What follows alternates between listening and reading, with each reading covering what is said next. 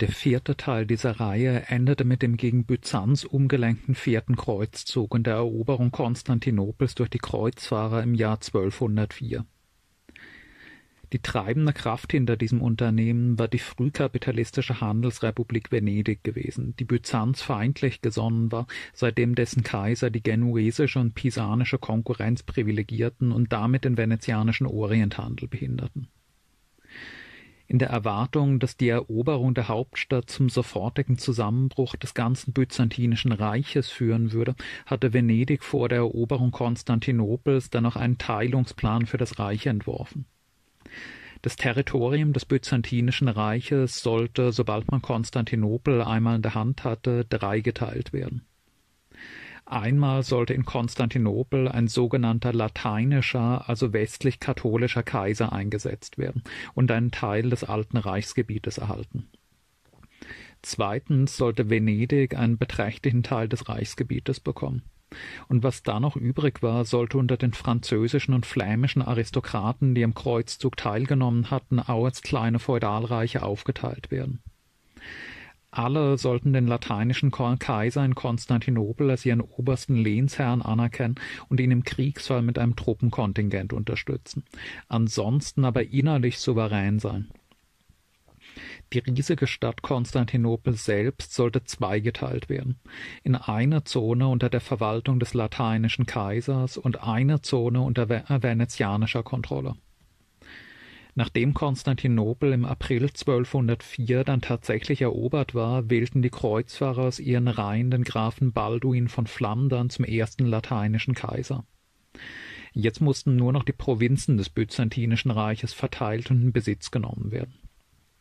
Dabei zeigte sich aber schnell, dass die Annahme der Venezianer nach dem Fall Konstantinopels werde das ganze byzantinische Reich kollabieren und kampflos besetzt werden können, falsch war. Zwei Jahrhunderte früher, als Byzanz noch ein extrem zentralisierter, einheitlicher Beamtenstaat gewesen war, in dem alle Fäden in Konstantinopel zusammenliefen, wäre das vielleicht auch so gewesen.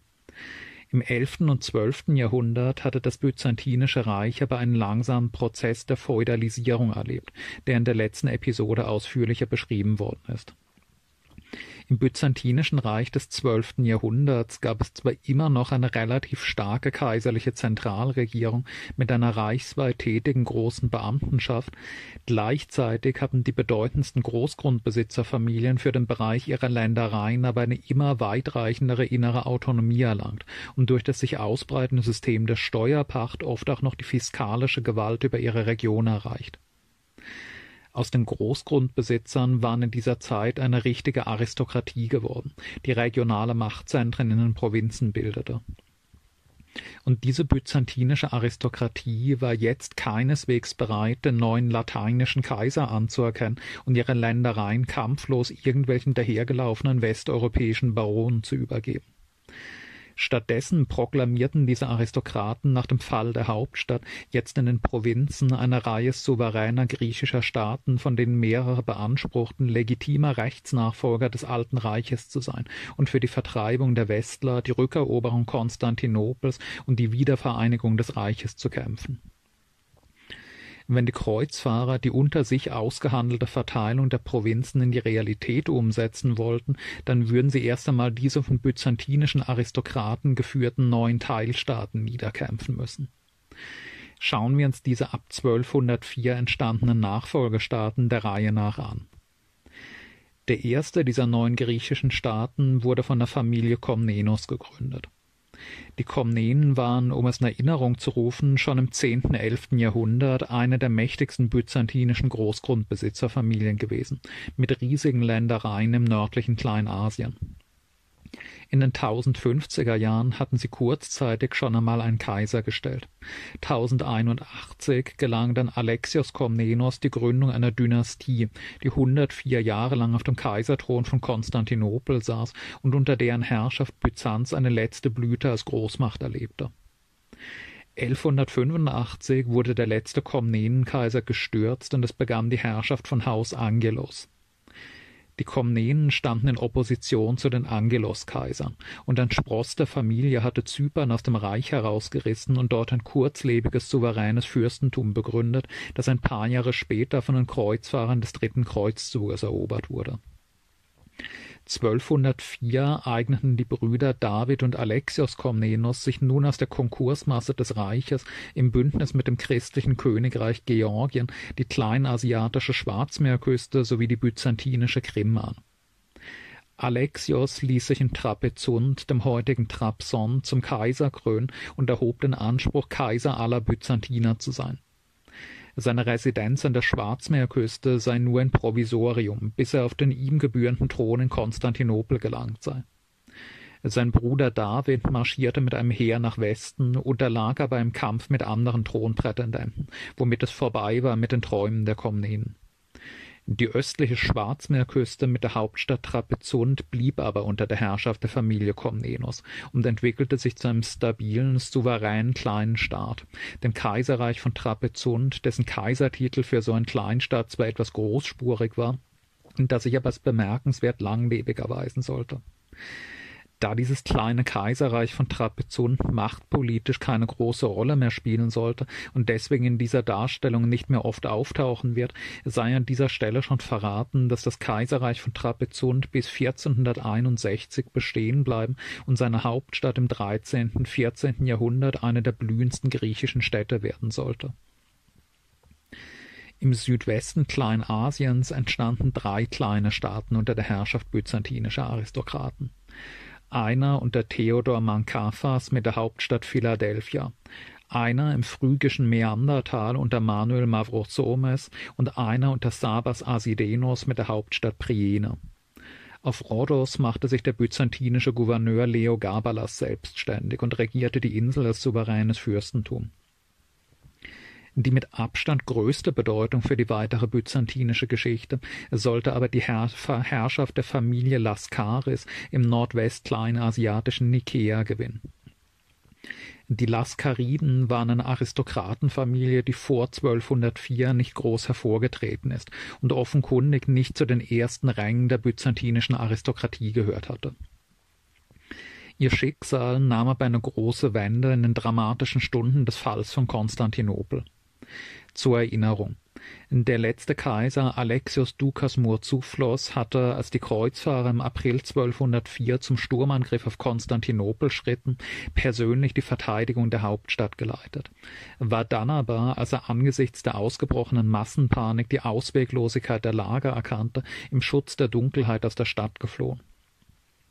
Der noch verbliebene Widerstand war damit führerlos geworden, und in der Nacht des 12. April, als in den Straßen Konstantinopels noch gekämpft wurde, proklamierte eine Gruppe byzantinischer Adliger in der Hagia Sophia Konstantin Laskaris zum neuen Kaiser. Im Chaos dieser schrecklichen Nacht wird die Mehrheit der Bevölkerung Konstantinopels davon kaum noch Notiz genommen haben, und Konstantins Versuche, den Widerstand neu zu ordnen, scheiterten. Mit einer Truppe von Adligen, die den Kampf gegen die Westler fortsetzen wollten, floh Konstantin über den Bosporus nach Kleinasien, wo er in Nikea sein Hauptquartier aufschlug, wo sich schnell eine große Menge von Exilanten sammelte. Die Tatsache, dass Konstantin Laskaris noch in der Hagia Sophia gekrönt worden war, verlieh ihm eine besondere moralische Überlegenheit über seine Rivalen.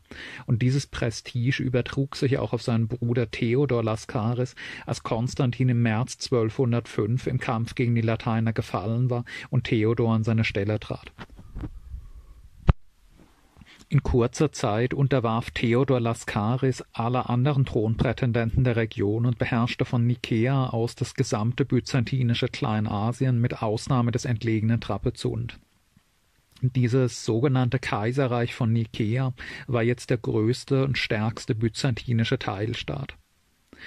In den europäischen Provinzen war das sogenannte Despotat von Epiros der wichtigste Teilstaat und Zentrum des Widerstands gegen die Lateiner. Ein Mitglied des Hauses Angelos namens Michael hatte nach dem Fall Konstantinopels in kurzer Zeit fast die gesamte byzantinische Adriaküste und einen breiten Landstreifen in deren Hinterland unter Kontrolle bekommen. Ungefähr das heutige Westgriechenland, Albanien und ein Teil Mazedoniens. Als Beweis seiner patriotischen Gesinnung verfügte Michael, dass jeder katholische Geistliche, der auf seinem Territorium angetroffen werde, unverzüglich zu töten sei. Dieses Despotat von Epiros und das Kaiserreich von Nikäa waren bald die einzigen relevanten byzantinischen Teilstaaten, die fast alle kleineren Herrschaften aufgesaugt hatten. Beide betrachteten sich als die legitimen Nachfolger des byzantinischen Kaisertums. Beide machten die Vertreibung der Kreuzfahrer zu ihrem Programm und beide erhoben den Anspruch, nach der Befreiung Konstantinopels dort den Kaiserthron einzunehmen. In dieser Konkurrenz zwischen Epiros und Nikäa gewann letzteres bald die Oberhand, zumindest ideell. Dass der erste Laskaride noch in Konstantinopel gekrönt worden war, wie schon erwähnt, ein großer Pluspunkt für seine Legitimität. Ein noch größeres Plus war es aber, dass der Patriarch von Konstantinopel sich auf seine Seite stellte. Das heißt, der orthodoxe Patriarch von Konstantinopel, denn es gab ja nun zwei Patriarchen einmal den vor 1204 amtierenden orthodoxen Patriarchen Kamateros, zweitens den jetzt von den Kreuzfahrern eingesetzten katholischen Patriarchen Tommasio Morasini. Kamateros weigerte sich, mit den westlichen Eroberern zusammenzuarbeiten und flüchtete aus Konstantinopel nach Thrakien. Von dort aus stellte er sich auf die Seite von Theodor Laskaris und erkannte ihn als legitimen byzantinischen Kaiser an. Kamatheros zog zwar nicht nach Nikäa um, aber als er 1208 starb, nahm sein Nachfolger Michael Autorianos seinen Sitz in Nikäa, und dort blieben auch seine Nachfolger als Patriarchen von Konstantinopel im Exil. Das Kaiserreich von Nikäa, dessen Hof den früheren Kaiserhof von Konstantinopel genau zu kopieren versuchte, wurde zum wichtigsten Sammelpunkt des byzantinischen Widerstands gegen die westlichen Besatzer. Hierher strömten zu Tausenden Menschen, die nicht unter der Herrschaft der Kreuzfahrer leben und für die Befreiung Konstantinopels kämpfen wollten. Einer davon war der Geschichtsschreiber Niketas Korniates, dessen umfangreiche Chronik eine der wichtigsten Quellen zur byzantinischen Geschichte des 12. und frühen 13. Jahrhunderts ist. Niketas Korniates hatte die Gräuel der Eroberung Konstantinopels als Augenzeuge miterlebt, empfand gegenüber den Lateinern glühenden Hass und Abscheu und ging nun an den Hof des Theodor Laskaris in Nikea. In einem Brief an den Kaiser von Nikea brachte die Erwartung zum Ausdruck, die man allgemein an die Laskariden richtet. Dies ist es, was alle erhoffen und ersehen, dass von dir der Thron Konstantins des Großen wieder aufgerichtet wird, wo er nach dem Willen Gottes seit Anbeginn hingehört und dass ganz Konstantinopel wiedergewonnen wird. Soweit zu den byzantinischen Teilstaaten. Wie sah es aber auf Seite der Kreuzfahrer aus? Anders als die französischen und flämischen Kreuzritter wusste Venedig von Anfang an ganz genau, was es aus der Konkursmasse des Byzantinischen Reiches eigentlich haben wollte. Neben seiner Besatzungszone in der Stadt Konstantinopel lag den Venezianern vor allem daran, alle byzantinischen Inseln von Bedeutung für den Orienthandel und den Seeweg ins Schwarze Meer zu bekommen. Dank seiner überlegenen Flotte, der stärksten des östlichen Mittelmeerraums, konnte Venedig dieses Ziel auch relativ leicht erreichen. Kephalenia, Zakynthos, Kreta, Euböa, die Kykladen, Lemnos und eine Reihe kleinerer Inseln wurden von Venedig in Besitz genommen. Außerdem erhob Venedig Anspruch auf die byzantinischen Ägäis- und Adriaküsten. Dort aber hatte sich inzwischen das schon erwähnte Despotat von Epiros unter Michael Angelos gebildet, und dieser neue westgriechische Staat war stark genug, jeden venezianischen Eroberungsversuch abzuwehren. Von den anderen Kreuzrittern sollte Lateine, der, der, lateinische Kaiser Balduin neben seinem Anteil an der Stadt Konstantinopel Thrakien und Nordgriechenland bekommen. Bonifaz von Monferrato, der bei der Kaiserwahl den Kürzeren gezogen hatte, sollte sozusagen als Trostpreis das byzantinische Kleinasien erhalten. Bonifaz wollte aber lieber ein Fürstentum in Europa haben, wozu Balduin wiederum nicht bereit war. Fast wäre es zwischen Balduin und Bonifaz zum Krieg um die Aufteilung der Beute gekommen, aber Venedig griff vermittelt ein, vermittelnd ein, und Bonifaz bekam seinen Willen. Ihm wurde ein Königreich Thessalonike zurechtgeschneidert, das einen großen Teil Nordgriechenlands umfasste mit Thessalonike als Hauptstadt, der nach Konstantinopel größten byzantinischen Stadt. Südlich davon wurde für einen anderen Führer des Kreuzzugs ein Herzogtum Athen geschaffen, das den Südosten des griechischen Festlands umfasste, und noch weiter südlich schließlich ein Fürstentum Achaea, das aus dem Großteil der Peloponnes bestand. In Diese auf byzantinischem Boden geschaffenen lateinischen Kreuzritterstaaten hatten dasselbe Grundproblem wie bereits die Kreuzfahrerstaaten im Nahen Osten ab dem späten elften Jahrhundert. Eine sehr schmale westeuropäische Herrenschicht stand hier an der Spitze einer viel, viel größeren einheimischen Bevölkerung, die sie hasste und verabscheute, so dass es undenkbar war, seine eigenen Untertanen bewaffnen und für den Militärdienst einsetzen zu können. Sobald die Masse der einfachen Kreuzfahrer einmal nach Westeuropa zurückgekehrt war, sah es somit um ihre militärische Stärke sehr dürftig aus. Sicher, jeder der neuen Kreuzritterfürsten siedelte in seinem Fürstentum eine gewisse Zahl westlicher Ritter an, aber das waren viel zu wenige, um sich nur auf sie gestützt militärisch halten zu können. Sie mussten sich also bald zu einem großen Teil auf die Anwerbung von Söldnern verlassen, und da ihre relativ kleinen Fürstentümer trotz aller Auspressung der Bevölkerung nicht genug hergaben für die Besoldung großer Söldnerarmeen, begann für die neuen Kreuzritterstaaten nach kurzer Zeit schon wieder der nackte Existenzkampf. Noch dazu ließen die Kreuzritterfürsten keine Gelegenheit aus, ihre griechischen Untertanen zu provozieren und vor den Kopf zu stoßen. Eine Reihe byzantinischer Großgrundbesitzer war anfangs durchaus bereit gewesen, den lateinischen Kaiser anzuerkennen und mit ihm zusammenzuarbeiten, wenn man ihnen nur ihre Ländereien und auf diesen eine gewisse Autonomie ließe und die höchsten Staatsämter weiterhin aus ihren Reihen rekrutiere. Die Kreuzritter dachten aber gar nicht daran und gaben stattdessen fast alle wichtigen Posten an Positionen an Westeuropäer, die teilweise kein Wort Griechisch sprachen, und große Teile des Landbesitzes der byzantinischer Grundherren wurde konfisziert, um an Westler vergeben zu werden. Der byzantinische Adel emigrierte also fast gänzlich ins Kaiserreich von Nikäa oder ins Despotat von Epiros und wurde zum erbitterten Feind der Lateiner. Die Masse der normalen Bevölkerung schließlich wurde durch den Versuch der zwangsweisen Einführung des Katholizismus erbittert. Außer ein paar Opportunisten nahm niemand den katholischen Glauben an, und ganz im Gegenteil wurde die orthodoxe Religion gerade in dieser Zeit der westlichen Fremdherrschaft für die byzantinische Bevölkerung so identitätsstiftend wie niemals zuvor. Freilich wird es für den Alltag der bäuerlichen Massen materiell keinen großen Unterschied gemacht haben, ob sie nun von einem französisch sprechenden katholischen Feudalherren ausgebeutet wurden oder von einem griechisch sprechenden orthodoxen Feudalherren. Feudalreiche im vollen Sinne des Wortes sind nämlich auch die miteinander konkurrierenden griechischen Staaten. Sowohl der Kaiser, der Kaiser von Nikäa als auch der Despot von Epiros stützen ihre Herrschaft auf eine Reihe von Untervasallen, die von der Ausbeutung höriger Bauern leben.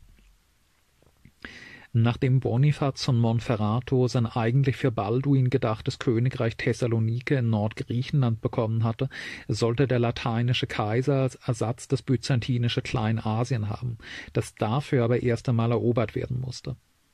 In Kleinasien hatte sich, wie schon geschildert, die Familie Laskaris als Kaiser von Nikäa gegen alle griechischen Rivalen durchgesetzt, und dieses gerade erst Kontur annehmende Reich von Nikäa musste Balduin im Keim ersticken, wenn er seinen kleinasiatischen Plänen etwas werden sollte.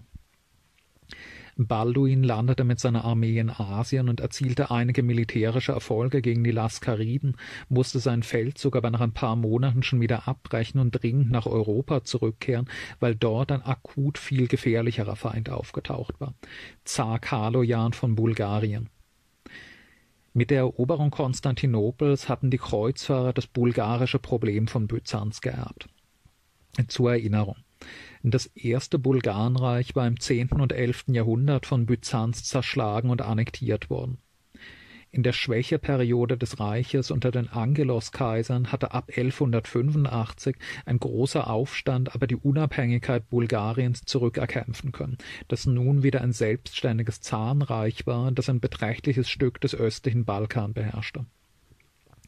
Balduin, der sich als Rechtsnachfolger der byzantinischen Kaiser sah, forderte den bulgarischen Zaren nun auf, alle von Bulgarien besetzten einstigen byzantinischen Gebiete ihm, dem lateinischen Kaiser von Konstantinopel, zu übergeben. Natürlich tat Zar Kalojan nichts dergleichen, sondern zog stattdessen mit einer großen Armee in Richtung Konstantinopel, um den westlichen Neuankömmlingen eine Lektion darüber zu erteilen, wie die Kräfteverhältnisse auf dem Balkan aussahen. Als der Bulgarenzar Thrakien durchquerte, wurde er von der dortigen byzantinischen Bevölkerung mit Jubel empfangen. Bulgarien und Byzanz waren zwar jahrelang Todfeinde gewesen, die sich einen erbitterten Krieg geliefert hatten, aber jetzt erschien das Bulgarenheer als Strafe Gottes für die Westler, die jeder hasste.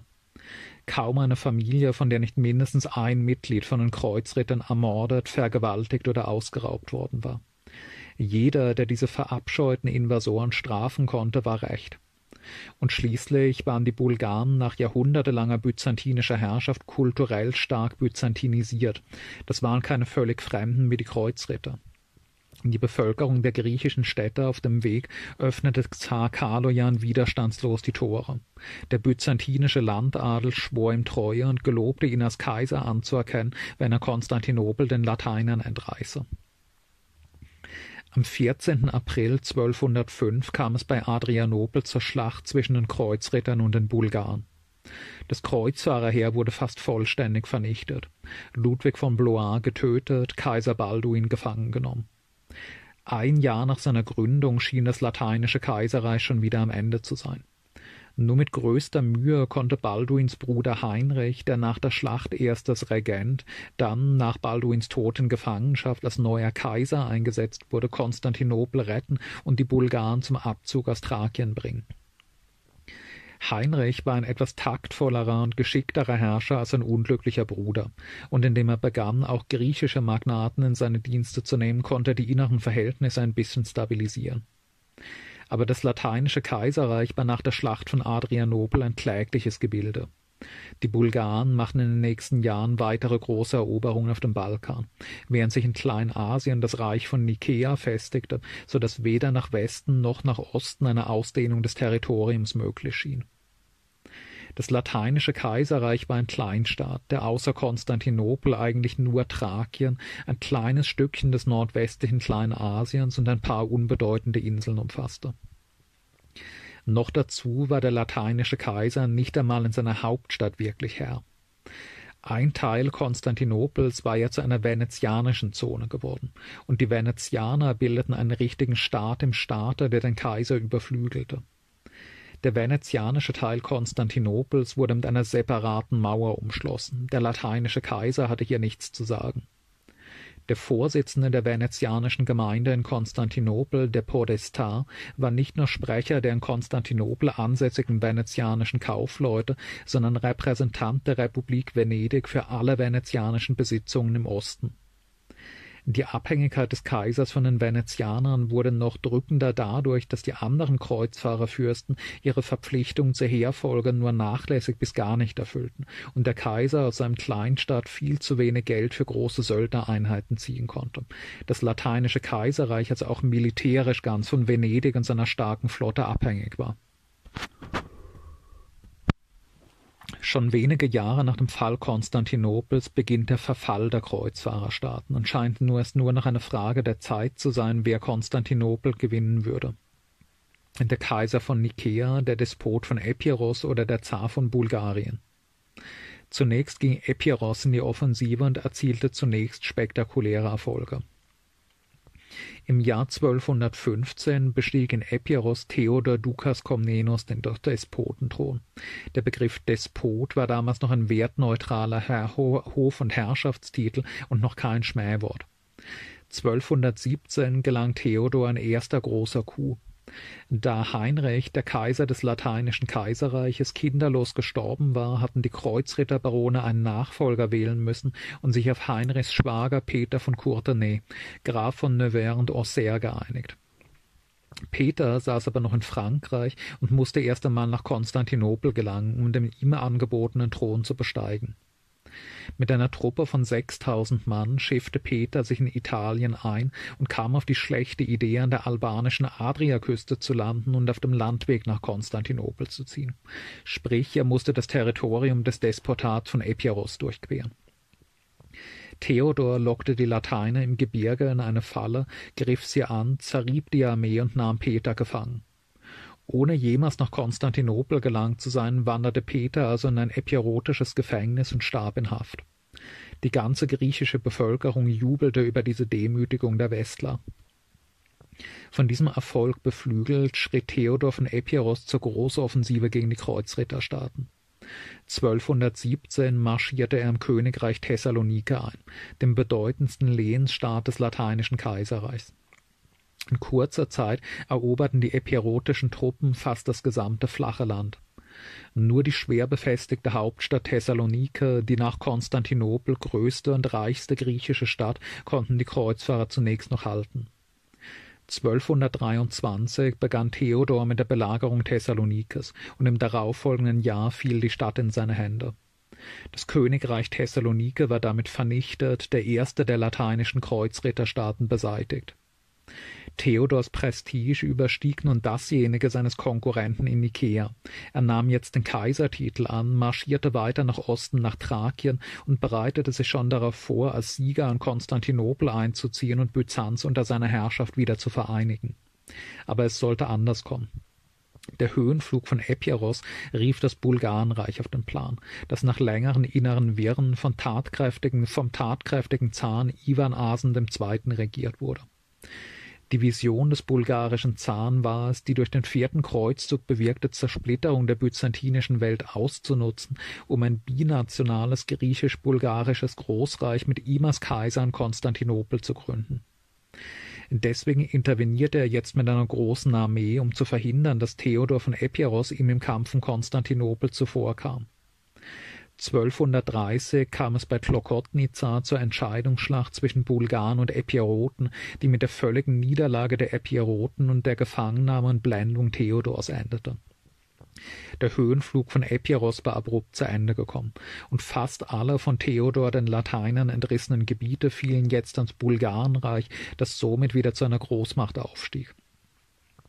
Das lateinische Kaiserreich war also dadurch gerettet worden, dass zwei der drei relevanten Regionalmächte sich schon um die Verteilung der Beute stritten, und dadurch sollte dieser klägliche Staat noch mehrere Jahrzehnte lang dahin vegetieren können, denn auch zwischen Epiros und Nikea gab es bald Streit.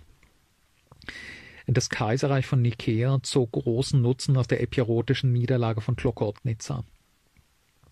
1222 war in Nikea Johannes Vatatzes auf den Kaiserthron gelangt, und der junge Kaiser nutzte die Schwächung des lateinischen Kaiserreichs durch den Vormarsch von Epiros sofort auf, um aus, um in die Offensive zu gehen.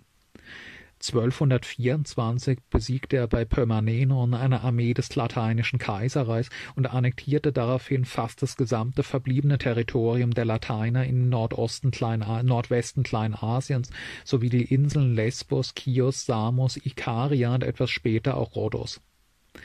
Kurz darauf wagte Kaiser Johannes dann auch den Sprung hinüber nach Europa. Die Bevölkerung von Adrianopel, der wichtigsten Stadt Thrakiens, hatte ihn eingeladen, nach Thrakien zu kommen. Eine nikäische Armee wurde unbehindert von den Lateinern nach Europa übergesetzt, eroberte mehrere thrakische Küstenstädte und zog dann triumphal in Adrianopel ein. Da marschierte aber von Westen her das epirotische Heer Theodors heran und zwang die Nikäer, Adrianopel wieder zu räumen. Nikea schien gegenüber Epiros ins Hintertreffen zu geraten im Kampf um die Führung der byzantinischen Welt. In diesem Moment schlug die Intervention der Bulgaren Theodor von Epiros aber aus dem Feld, und die siegreichen Bulgaren verbündeten sich jetzt mit dem Kaiserreich von Nikea. Bulgarien und Nikea schlossen ein Bündnis gegen das lateinische Kaiserreich, und der Sohn des Kaisers von Nikea wurde mit der Tochter des Zaren von Bulgarien verheiratet. 1236 begannen die Verbündeten mit der Belagerung Konstantinopels, die durch Intervention der mächtigen venezianischen Flotte aber letztlich erfolglos verlief. Das Bündnis mit den Bulgaren zerbrach wieder, dann wurde es wieder erneuert, und nach Ivan Asens Tod kam es in den 1240er Jahren zum offenen Krieg zwischen Bulgarien und Nikea, der für zweiteres glänzend verlief. Thrakien, Makedonien und die Stadt Thessalonike wurden von Johannes Vatatzes erobert und seinem Reich angegliedert, das auf der europäischen Seite nun ein ähnlich großes Gebiet umfasste wie auf der asiatischen. Das lateinische Kaiserreich war jetzt nur noch eine kleine Enklave zwischen den asiatischen und europäischen Provinzen des Reiches von Nikäa, zusammengeschrumpft auf die Stadt Konstantinopel und ihr unmittelbares Umland. Nur die mächtigen Mauern von Konstantinopel verschafften dem lateinischen Kaiser noch eine Gnadenfrist, aber es wurde immer deutlicher, dass die Stadt früher oder später an Nikäa fallen und den Laskariden die Wiederherstellung des byzantinischen Reiches gelingen würde. Auch das von den Nikäern mehrfach geschlagene Epiros unterwarf sich nun und erkannte die Oberhoheit von Johannes Vatatzes an. Die Herrscher von Epiros durften in ihrem Kerngebiet in Westgriechenland zwar weiter regieren, mussten aber den Kaisertitel ablegen, sich wieder mit dem Despotentitel begnügen und Johannes Vatatzes den Treueid leisten halten wir an dieser Stelle einen Moment inne und schauen uns an, wie dieses Kaiserreich von Nikäa, das in den 1240er Jahren zur unbestrittenen Hegemonialmacht der byzantinischen Welt geworden war, innerlich eigentlich beschaffen war. Herausstechendstes Merkmal des Kaiserreichs von Nikäa ist die Tatsache, dass es ein vollentwickelter Feudalstaat ist. Wie im vierten Teil ausgeführt, hatte zwar auch das alte byzantinische Reich im zwölften Jahrhundert schon deutlich feudale Züge entwickelt, aber in Nikäa entwickeln diese, gewinnen diese feudalen Züge nun vollends die Oberhand über die Traditionen bürokratisch organisierter Zentralstaatlichkeit. Es ist schon erwähnt worden, dass die Laskariden, als sie 1204 an den Aufbau einer Herrschaft in Kleinasien ging, dort zunächst mit mehreren anderen byzantinischen Aristokraten zu kämpfen hatten, die im Machtvakuum nach dem vierten Kreuzzug ebenfalls Fürstentümer aufzubauen versuchten.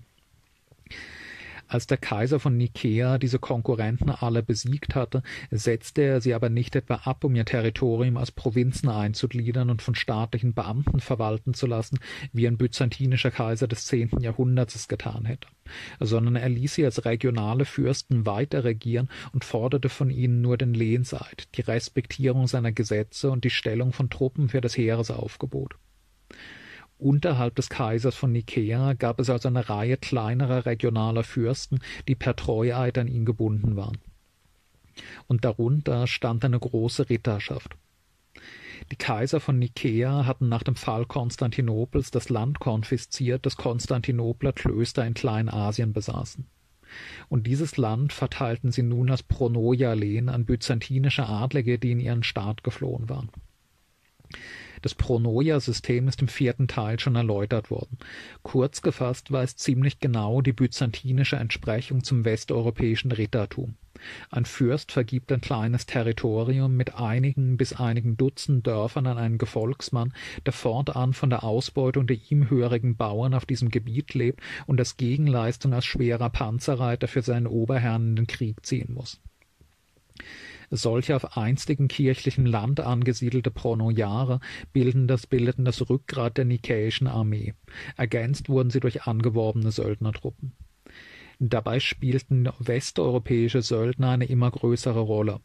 Obwohl die Kaiser von Nikäa sich als Vorkämpfer des byzantinischen Widerstandes gegen die Westler profilierten, bestand ihr Heer zeitweise zur Hälfte aus westlichen Söldnern.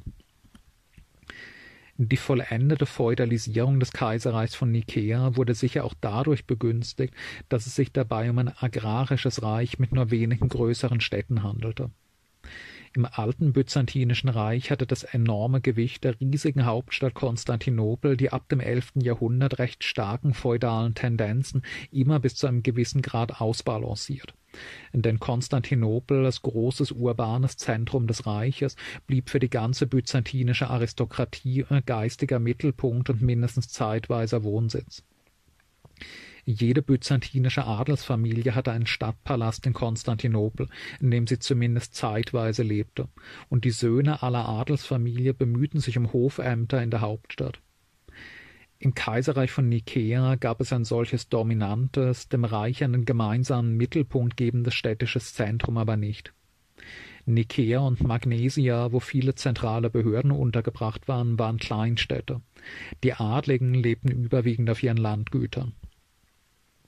Schließlich betrachteten die Laskaridenkaiser ihre Residenz auch ausdrücklich nur als Provisorium. Im Zentrum ihrer Staatsideologie stand der Kampf um die Rückeroberung Konstantinopels und die Wiedervereinigung des Byzantinischen Reiches.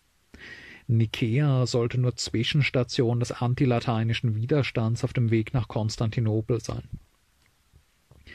Dieses Selbstverständnis wird sehr deutlich in einem Brief, den Kaiser Johannes Vatatzes in den 1230er Jahren an den Papst schrieb. Damals hatte das Reich von Nikea gerade seine großen Siege über das lateinische Kaiserreich errungen und schien der Fall Konstantinopels unmittelbar bevorzustehen. Der Papst ermahnte nun äh, den Kaiser Johannes, mit dem lateinischen Kaiserreich Frieden zu schließen, ansonsten müsse er womöglich zu einem neuen Kreuzzug gegen Nikea aufrufen. Kaiser Johannes antwortete in stolzen Worten wir werden niemals aufhören zu kämpfen und Krieg zu führen gegen die, die Konstantinopel besetzt halten, das jetzt geschändet ist, seines ursprünglichen Ruhmes beraubt und verwandelt in ein Mörderhaus und eine Räuberhöhle. Überhaupt deutet sich im Reich von Nikea etwas an, das man als eine Art von griechisch-byzantinischem Nationalismus bezeichnen kann, der sich vor allem in scharfer Abgrenzung vom katholisch-lateinischen Westen definierte. Das alte byzantinische Reich vor 1204 hatte immer an, die, an der universalen Bedeutung des Kaisertums festgehalten. Sprich, die byzantinischen Kaiser betrachteten sich nicht als Kaiser irgendeines bestimmten ethnisch definierten Volkes, sondern als mindestens symbolisches politisches Oberhaupt aller Christen und bis weit ins Hochmittelalter hinein fühlte Konstantinopel sich regelmäßig beleidigt davon, dass die deutschen Könige im fernen Westen sich ebenfalls den Titel eines Kaisers anmaßten. In der Realität war das Byzantinische Reich natürlich trotzdem schon seit dem siebten Jahrhundert immer mehr ein dezidiert griechisches Reich geworden.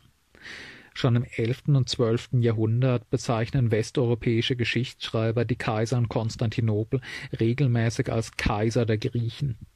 Im dreizehnten Jahrhundert übernimmt der Hof von Nikea diese Bezeichnung nun aber selbst.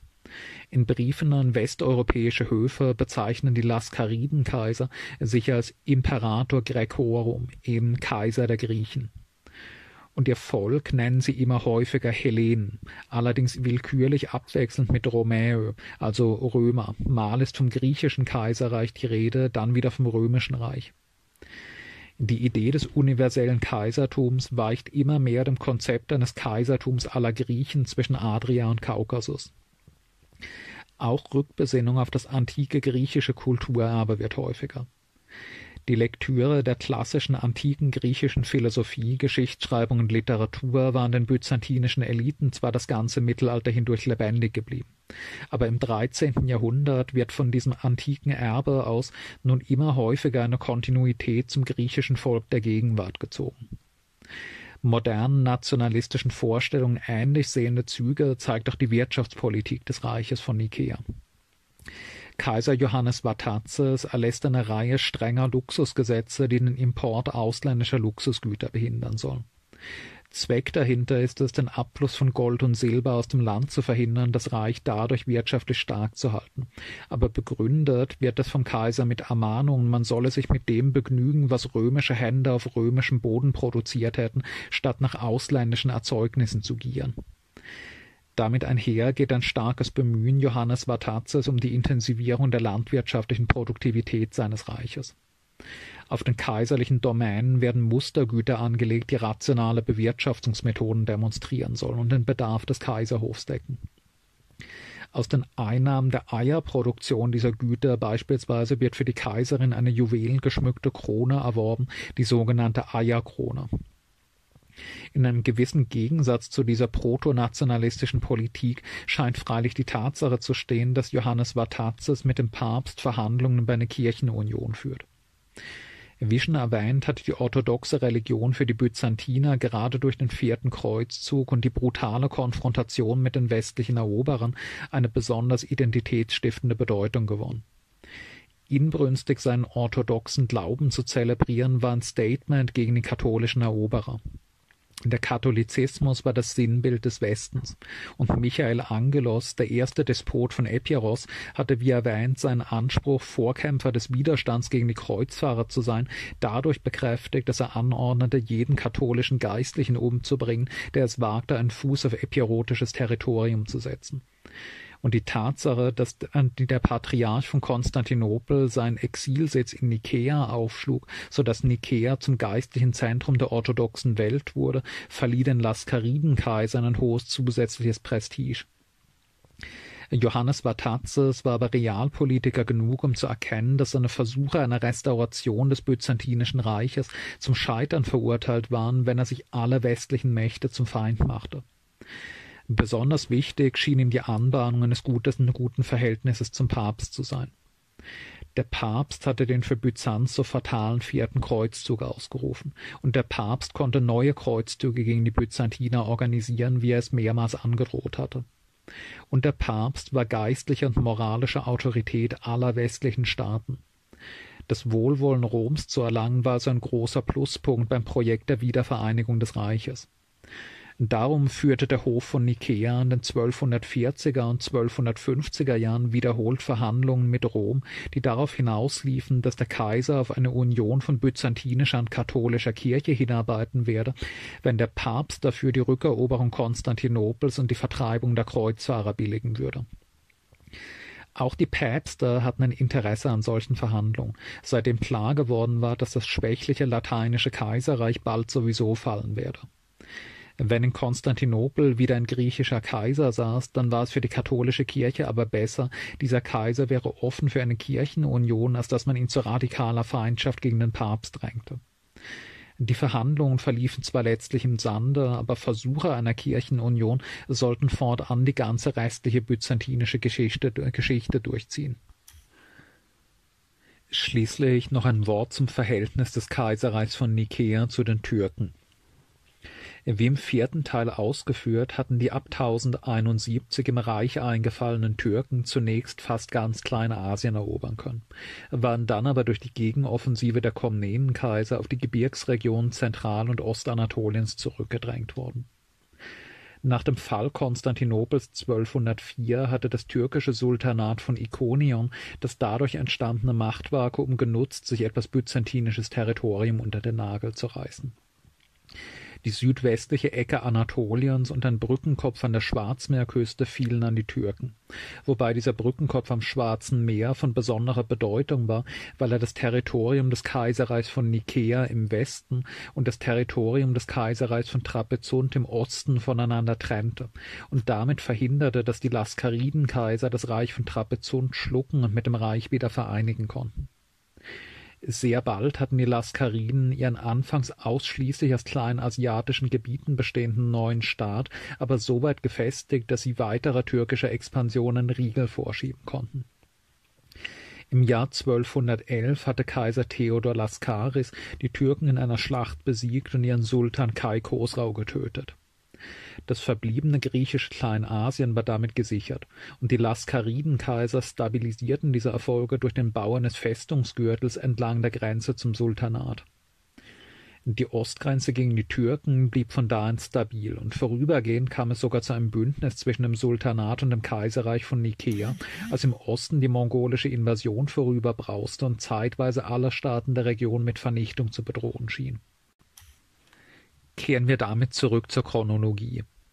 In den 1230er, 40er Jahren hatte das Kaiserreich von Nikea also zu seinem kleinen asiatischen Kernland große europäische Gebiete dazugewonnen.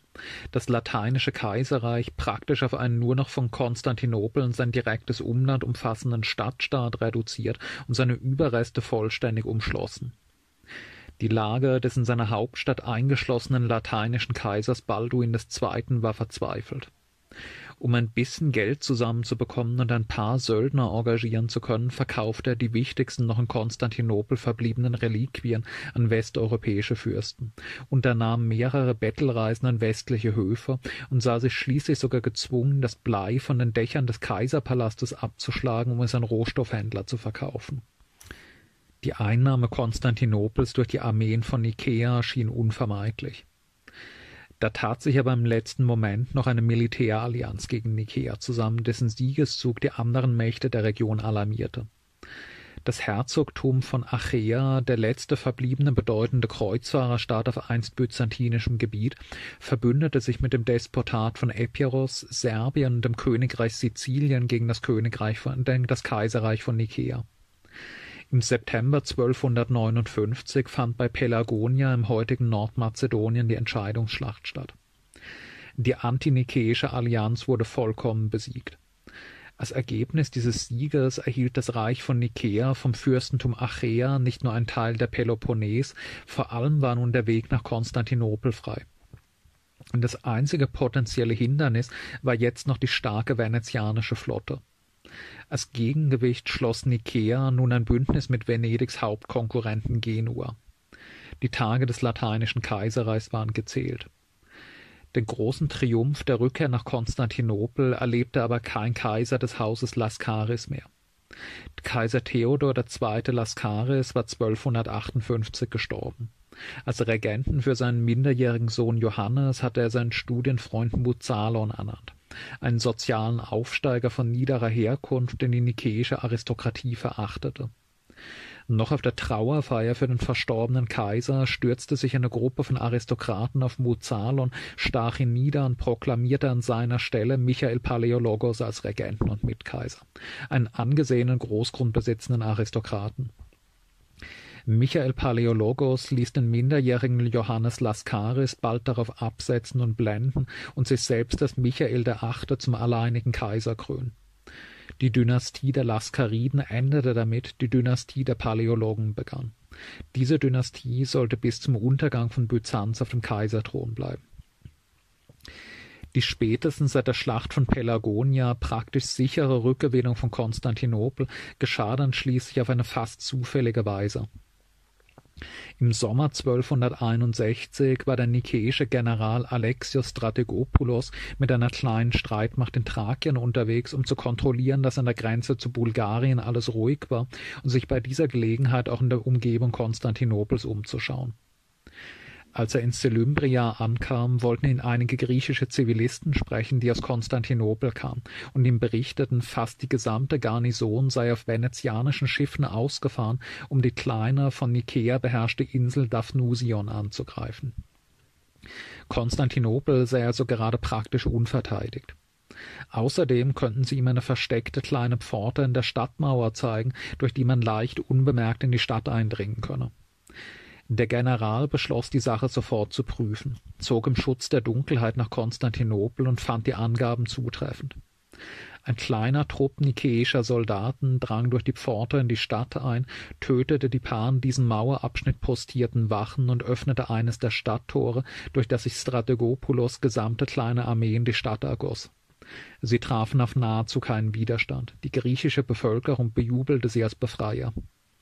Der lateinische Kaiser Balduin wurde erst vom Tumult auf den Straßen wach, und als er realisierte, was vor sich ging, floh er in Panik barfuß quer durch die Stadt zum Hafen, wo er auf einem venezianischen Handelsschiff, das gerade die Stadt verließ, unterschlüpfen konnte.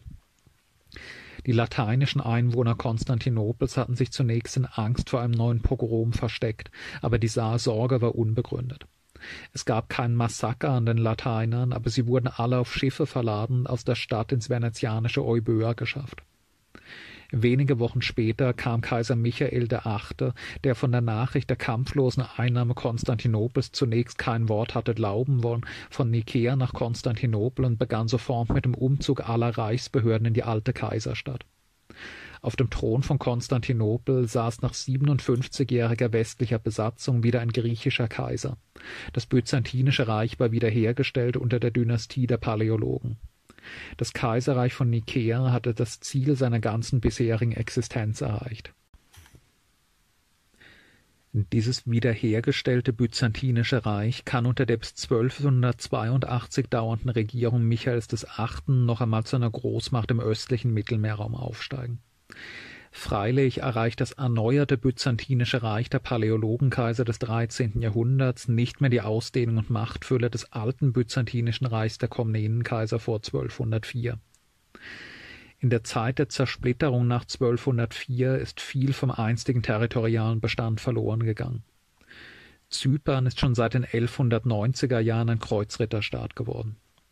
Der nordöstliche Rand Anatoliens bleibt als Kaiserreich von Trapezunt ein selbstständiger griechischer Kleinstaat.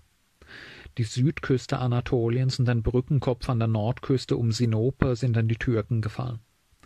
Westgriechenland bleibt das Despotat von Epiros ein selbstständiger Staat, auch wenn seine Herrscher mehrmals zur Anerkennung der Oberhoheit der Paläologenkaiser gezwungen werden können. Der Süden des griechischen Festlandes ist weiterhin ein Kreuzritterstaat namens Herzogtum Athen. Ebenso bleibt ein Teil der Peloponnes als Herzogtum Achaea unter lateinischer Herrschaft. Kreta, Euböa und viele Inseln der Ägäis sind weiterhin in venezianischer Hand, und im Norden haben die slawischen Reiche von Bulgarien und Serbien ihre Grenzen auf einst byzantinischem Gebiet ausgedehnt das seit 1261 wieder von Konstantinopel aus regierte Reich umfasst nach heutigen Grenzen nur noch den Westen der Türkei, den Großteil Griechenlands, Nordmazedonien, den südlichen Rand Bulgariens und ein Stück Albaniens. Aber dieses byzantinische Rumpfreich wird unter der Regierung Michaels VIII. doch noch einmal eine militärisch bedeutende Macht. Die mobilen byzantinischen Feldtruppen erreichen in den 1260er, 70er Jahren eine Stärke von bis zu 40.000 Mann. Viel weniger als zur Zeit der Komnenenkaiser im 12. Jahrhundert, aber nach mittelalterlichen Maßstäben immer noch eine ziemlich starke Streitmacht. Auch eine neue byzantinische Flotte wird jetzt wieder aufgebaut. Sie erreicht eine Stärke von 80 schweren Kriegsschiffen und kann sogar gegen die Flottenmacht Venedig einige Erfolge erzielen. Euböa und ein paar Ägäisinseln werden von Byzanz zurückerobert. Die schlagkräftige Armee Michaels VIII. ist in den 24 Jahren seines Kaisertums fast ununterbrochen im Einsatz, denn das restaurierte byzantinische Reich ist von Feinden umgeben. Kurz nach der Rückeroberung Konstantinopels unternimmt Michael einen Feldzug gegen das durch innere Konflikte gerade geschwächte Bulgarenreich und kann ein Gebiet an der Schwarzmeerküste mit den bedeutenden Hafenstädten Mesembria und Anchialos erobern. Hauptkriegsschauplatz ist aber das westliche und südliche Griechenland. Neben der geglückten Rückeroberung Konstantinopels war es ein Kernziel der Außenpolitik Michaels VIII., alle griechischen Regionen wieder ans Reich ins Reich einzugliedern. Der Westen Griechenlands ist allerdings immer noch ein eigener Staat, denn die Despoten von Epiros beharren weiterhin auf ihre Unabhängigkeit. Ein großer Teil des südlichen Griechenland wiederum wird immer noch von westlichen Kreuzfahrern beherrscht. Nach ihrer Niederlage in der Schlacht von Pelagonia 1259 hatten Epiros und das Herzogtum Achaea zwar die Oberhoheit Michaels anerkannt, aber sie brachen bald schon ihre Eide, und jahrelang muss Michael mehrere erbitterte Kriege gegen sie führen, deren Resultat trotz temporärer Triumphe am Ende eher bescheiden ausfällt sowohl das Despotat von Epiros, inzwischen allerdings in zwei Teilstaaten gespalten, als auch die Kreuzfahrerstaaten von Athen und Achaea bleiben als souveräne Staaten bestehen. Ein beträchtlicher Teil Griechenlands bleibt somit außerhalb des wiederhergestellten Byzantinischen Reiches. Einen großen Anteil daran trägt auch die erbitterte Feindschaft des Königreichs Sizilien gegen Byzanz. Wie im vierten Teil schon geschildert, war das Königreich Sizilien 1130 als Zusammenschluss der normannischen Staaten Süditaliens geschaffen worden und umfasste neben der namensgebenden Insel auch das süditalienische Festland. Schon die normannischen Könige des zwölften Jahrhunderts waren Erzfeinde von Byzanz gewesen. In den 1190er Jahren war das Königreich Sizilien dann vom deutschen Stauferkaiser Heinrich VI. erobert und in Personalunion mit dem Deutschen Reich regiert worden.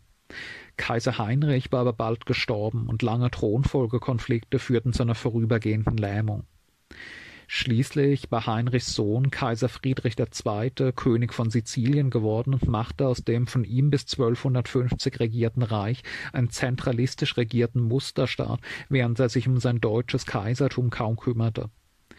Friedrich II. hatte sehr gute Beziehungen zum Kaiserreich von Nikäa unterhalten und sogar eine dynastische Hochzeit mit dem Haus Laskaris in die Wege geleitet. Friedrichs Tochter Konstanze wurde mit Kaiser Johannes Vatatzes verheiratet.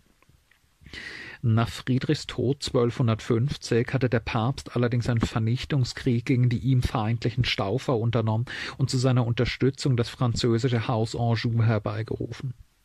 Nach der Niederwerfung des letzten Staufers Konradin war Karl von Anjou seit 1268 König von Sizilien und knüpfte sofort an die radikal antibyzantinische Politik der Normannenkönige an. Karl von Anjou träumte davon, Hegemonialmacht des östlichen Mittelmeerraums zu werden, und sein größter Feind dabei war logischerweise der byzantinische Kaiser. Karl wollte das wiedererstandene byzantinische Reich zu Fall bringen, seine Territorien mit seinem eigenen italienischen Reich vereinigen und sich in Konstantinopel zum Kaiser krönen lassen. Darum unterstützte er alle Feinde von Byzanz finanziell wie militärisch massiv, vor allem das Despotat von Epiros und das Herzogtum Achaea. Schließlich intervenierte er auch mit eigenen Truppen in Südgriechenland zur Unterstützung der Feinde Michaels. Auch der vertriebene letzte lateinische Kaiser Balduin II. fand Aufnahme am Hof Karls von Anjou. Um 1280 schließlich begann Karl mit der Planung einer großen Invasion von Byzanz, die Kaiser Michael VII., aber der Michael VIII. aber mit diplomatischem Geschick abwenden konnte. Michael unterstützte die innersizilianische Opposition gegen das Haus Anjou massiv mit Geld und ermöglichte dadurch die sogenannte sizilianische Vesper von 1282, einen gewaltigen Aufstand der stauferfreundlichen Kräfte auf Sizilien. Dieser Aufstand, der nun Karls ganze Aufmerksamkeit in Anspruch nahm, führte nicht nur zum Abbruch der Invasionsplanung gegen Byzanz, sondern auch zum Zerbrechen des sizilianischen Reiches. Karl von Anjou verblieb nur noch die Herrschaft über das süditalienische Festland, während die Insel Sizilien sich abspalten konnte.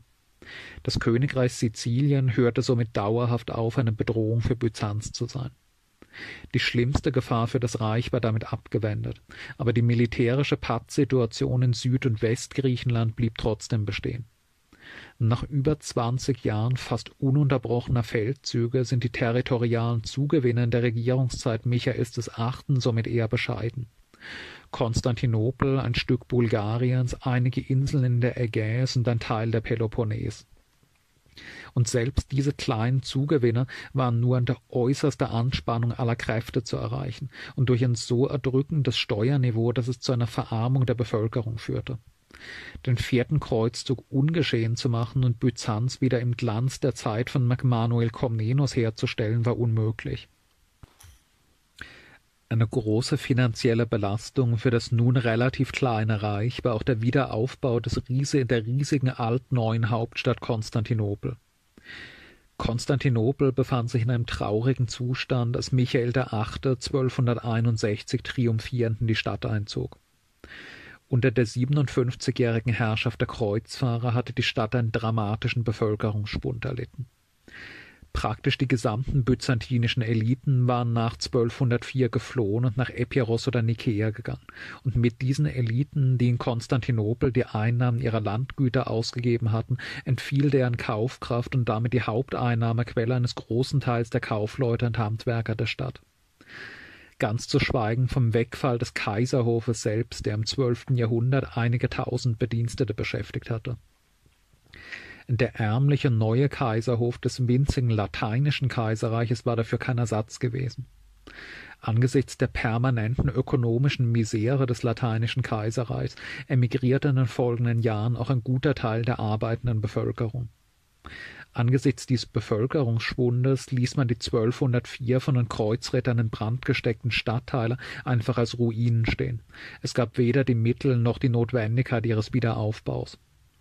In ihrer Geldnot hatten die lateinischen Kaiser schließlich auch einen Großteil dessen verscherbeln müssen, was es nach den Plünderungen von 1204 noch an Schätzen und Kunstwerken der Stadt gab.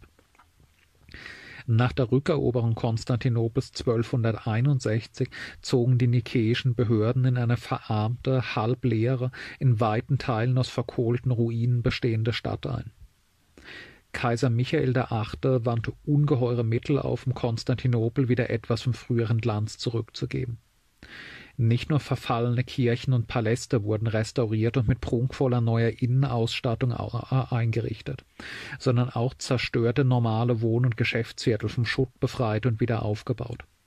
Und um diese wiederhergestellten Stadtviertel mit Bewohnern zu füllen, wurden mit materiellen Anreizen neue Einwohner aus dem ganzen Reich angelockt. Als durch seine Siege über das Herzogtum Achaea ein großer Teil der Peloponnes wieder byzantinisch wurde, ließ Michael beispielsweise tausende Menschen von diesen neuen Gebieten auf der Peloponnes nach Konstantinopel umsiedeln.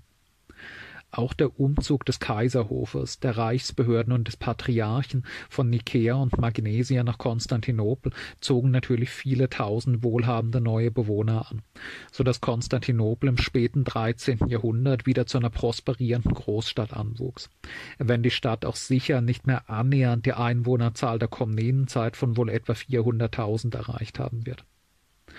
Den Status als größte Stadt der christlichen Welt hat Konstantinopel durch den vierten Kreuzzug definitiv verloren. Nicht nur durch den dadurch bedingten Verfall von Konstantinopel selbst, sondern umgekehrt auch, weil gerade in dieser Zeit auch wieder richtige Großstädte in Westeuropa entstehen. Jahrhundertelang hatten die Byzantiner auf die Westeuropäer verächtlich als auf Barbaren herabblicken können. Aber im 13., 14. Jahrhundert beginnt Westeuropa die so lange überlegene byzantinische Welt in fast jeder Hinsicht zu überflügeln. In Norditalien oder Flandern beginnt ein lebhafter frühkapitalistischer Aufschwung, dem der byzantinischen Welt nichts gleichkommt. Es ist im vierten Teil schon skizziert worden, wie die kommerzielle Übermacht der norditalienischen Handelsrepubliken und besonders Venedigs die byzantinischen Kaufleute schon an der Wende vom 11. zum 12. Jahrhundert völlig zu überflügeln beginnt. Und daran ändert sich auch im erneuerten byzantinischen Reich der Paläologenkaiser nichts. Zwar haben die Paläologen die einseitige Vorherrschaft Venedigs abschütteln können, aber an deren Stelle tritt jetzt Genua. Statt venezianischer Kaufleute beherrschen nun eben genuesische Kaufleute den Handel im Byzantinischen Reich, und die Abhängigkeit des Reiches von Genua und seiner Flotte ist so stark, dass Kaiser Michael VIII. den Genuesen 1267 sogar eine selbstverwaltete eigene kleine Handelsstadt am Konstantinopel gegenüberliegenden Ufer des Goldenen Horns zugesteht, Galata. Der genuesische Hafen in Galata sollte den Hafen von Konstantinopel an Verkehrsaufkommen und Zolleinnahmen bald weit übertreffen. Auch was die Modernität der politischen Strukturen angeht, fällt die byzantinische Welt nun langsam hinter Westeuropa zurück. Wie im zweiten und dritten Teil dieser Reihe ausgeführt, war das Byzantinische Reich jahrhundertelang das einzige christliche Reich mit einem zentralisierten, modern anmutenden Staatsapparat gewesen, mit einer starken Zentralregierung, einer einheitlichen Verwaltung mit reichsweit tätiger Bürokratie, mit einer einheitlichen staatlichen Armee und einem einheitlichen Rechtssystem. Während in Westeuropa im neunten, zehnten oder elften Jahrhundert feudale Anarchie herrschte und es kaum etwas gab, das man als einen Staatsapparat im modernen Sinne bezeichnen könnte, war Byzanz ein zentralisierter bürokratischer Beamtenstaat gewesen. Ab dem zwölften, dreizehnten Jahrhundert beginnt dieses Verhältnis sich jetzt aber gerade umzukehren. Während die byzantinische Welt sich immer stärker feudalisiert, beginnen sich in Westeuropa immer stärkere Ansätze in Richtung modern verwalteter Protonationalstaaten zu entwickeln. Im 13. Jahrhundert beispielsweise bildet sich in Frankreich eine starke königliche Zentralregierung, die die regionalen Feudalmächte bändigt. Es entstehen Ansätze eines nationalen Justizsystems und eines nationalen Steuerwesens. Und als Verwaltungssitz dieses Reiches schwillt Paris zu einer Großstadt mit vielleicht 200.000 Einwohnern an. Die Kreuzfahrer des 11. und 12. Jahrhunderts waren beim Anblick Konstantinopels noch in sprachlose Bewunderung verfallen. Eine solche Stadt hatten sie im Westen niemals gesehen. Einem Pariser und Venezianer des Jahres 1300 wird beim Anblick Konstantinopels im Zustand des 14. Jahrhunderts aber kaum noch der Atem gestockt haben, trotz aller Bemühungen der Paläologenkaiser, ihrer Hauptstadt wieder Glanz zu verleihen. Im 13. Jahrhundert zieht Westeuropa an seiner Entwicklung mit der byzantinischen Welt gleich. Ab dem 14. Jahrhundert überholt er sie deutlich. Das Byzantinische Reich wird nicht nur territorial kleiner, es erlebt auch in seiner inneren Struktur eine Provinzialisierung. Die schwache Stellung des Byzantinischen Reiches gegenüber dem Westen zeigt sich auch in der Kirchenpolitik Michaels VIII. Die wiederholten Bemühungen Karls von Anjou, eine breite antibyzantinische Allianz zu schmieden und eine Invasion des Reiches zu unternehmen, hatten eindringlich gezeigt, dass Byzanz von Westen her ständig gefährdet war. Und diese latente Bedrohung konnte tödlich werden, wenn sich mehrere bedeutende westliche Fürsten wieder zu einem Kreuzzug gegen Konstantinopel vereinigten. Diese Gefahr war in den 1260er Jahren schon im Raum gestanden und um 1280 wieder akut geworden, als der Papst die Invasionspläne Karls von Anjou absegnete und den Angriff zum Kreuzzug adeln wollte. Die Päpste waren verständlicherweise wenig entzückt über den Zusammenbruch des lateinischen Kaiserreichs und Michaels Erfolge im Kampf mit den anderen Kreuzfahrerstaaten. Bedeutete das Ende der Kreuzfahrerstaaten doch auch das Ende des katholischen Einflusses in der Region und den Sieg der orthodoxen Kirche. Kaiser Michael VIII. versuchte nun über den Umweg der Religionspolitik eine Appeasement-Politik gegenüber dem Westen zu treiben, indem er wie schon Johannes Vatatzes Verhandlungen über eine Kirchenunion aufnahm und versprach, zum Katholizismus zu konvertieren und die byzantinische Geistlichkeit zur Unterordnung unter den Papst zu bewegen, wenn der Vatikan dafür eine wohlwollende Haltung dem byzantinischen Reich gegenüber einnehmen und jeden westlichen Angriff gegen Byzanz verurteilen würde. Michael ließ seinen Versprechungen Taten folgen. 1274 schickte er seinen Minister Georgios Akropolites nach Frankreich, um auf dem Konzil von Lyon mit Vertretern des Papstes das Unionsabkommen zu unterzeichnen. Damit löste Michael aber einen Sturm der Entrüstung in seiner eigenen Bevölkerung aus. Der Hass auf den Westen und die mit ihm identifizierte katholische Kirche war den Byzantinern in Fleisch und Blut übergegangen. Die Kirchenunion schien ihnen eine Demütigung und eine inakzeptable Zumutung zu sein. Der Patriarch von Konstantinopel weigerte sich der Union zuzustimmen und musste vom Kaiser abgesetzt und durch eine willfährige Marionette ersetzt werden. Besonders das Mönchtum stellte sich fast geschlossen gegen die Union und bildete ein Herd massiver Opposition, um die sich ein großer Teil der Bevölkerung scharte. Michael reagierte mit harter Repression. Die Gefängnisse waren überfüllt mit Leuten, die gegen die Kirchenunion agitiert hatten. Noch dazu erwies sich das Unionsprojekt als realpolitisch völlig nutzlos, als 1281 ein Franzose den Papststuhl bestieg, der ein willenloses Werkzeug Karls von Anjou war und der den byzantinischen Kaiser trotz seiner Konversion zum, zum Ketzer erklärte und zum Kreuzzug gegen ihn trommelte. Michael VIII. hatte sich nicht nur in den Augen seiner Bevölkerung erniedrigt, die Erniedrigung war auch noch nutzlos gewesen. Die Kirchenunion, für die Michael so gekämpft hatte, war damit obsolet. Unter seinen Nachfolgern genoss die byzantinische Kirche wieder völlige Unabhängigkeit von Rom. Michael VIII. ist am 11. Dezember 1282 nach 23-jähriger Regierung gestorben. Er hat ein von Konstantinopel regiertes, vereinigtes byzantinisches Reich wiederherstellen und dieses Reich unter Aufbietung aller Kräfte noch einmal zu einer regionalen Großmacht erheben können aber an den Glanz der Komnenenzeit war nicht mehr anzuknüpfen. Die volle Zerschlagung der Kreuzfahrerstaaten und die Annexion des westgriechischen Separatistenreiches gelangen nicht. Ganz zu schweigen von der Zertrümmerung der im späten zwölften Jahrhundert entstandenen souveränen bulgarischen und serbischen Reiche. Und selbst diese Stellung als verkleinerte regionale Großmacht erwies sich bald als unhaltbar. Unter der sehr langen Regierung von Michaels Sohn und Nachfolger Andronikos II. Paläologos von 1282 bis 1328 setzte ein rapider Zerfall der wiedergewonnenen byzantinischen Machtstellung ein. Michaels des Achten Großmachtpolitik hatte die ökonomischen Kräfte des relativ kleinen, durch den vierten Kreuzzug und die darauffolgenden permanenten Kriege verarmten erneuerten byzantinischen Reiches erheblich überspannt während Byzanz in den 1260er und 1270er Jahren noch einmal eine bedeutende Militärmacht mit, wie erwähnt, etwa 40.000 Mann mobilen Feldtruppen und 80 Kriegsschiffen gewesen ist, so führt Michaels Nachfolger Andronikos II. angesichts des drohenden Staatsbankrotts eine drastische Verkleinerung der Streitkräfte durch. Das mobile Feldheer wird auf 3000 Reiter reduziert, die Flotte um drei Viertel auf 20 Kriegsschiffe verkleinert.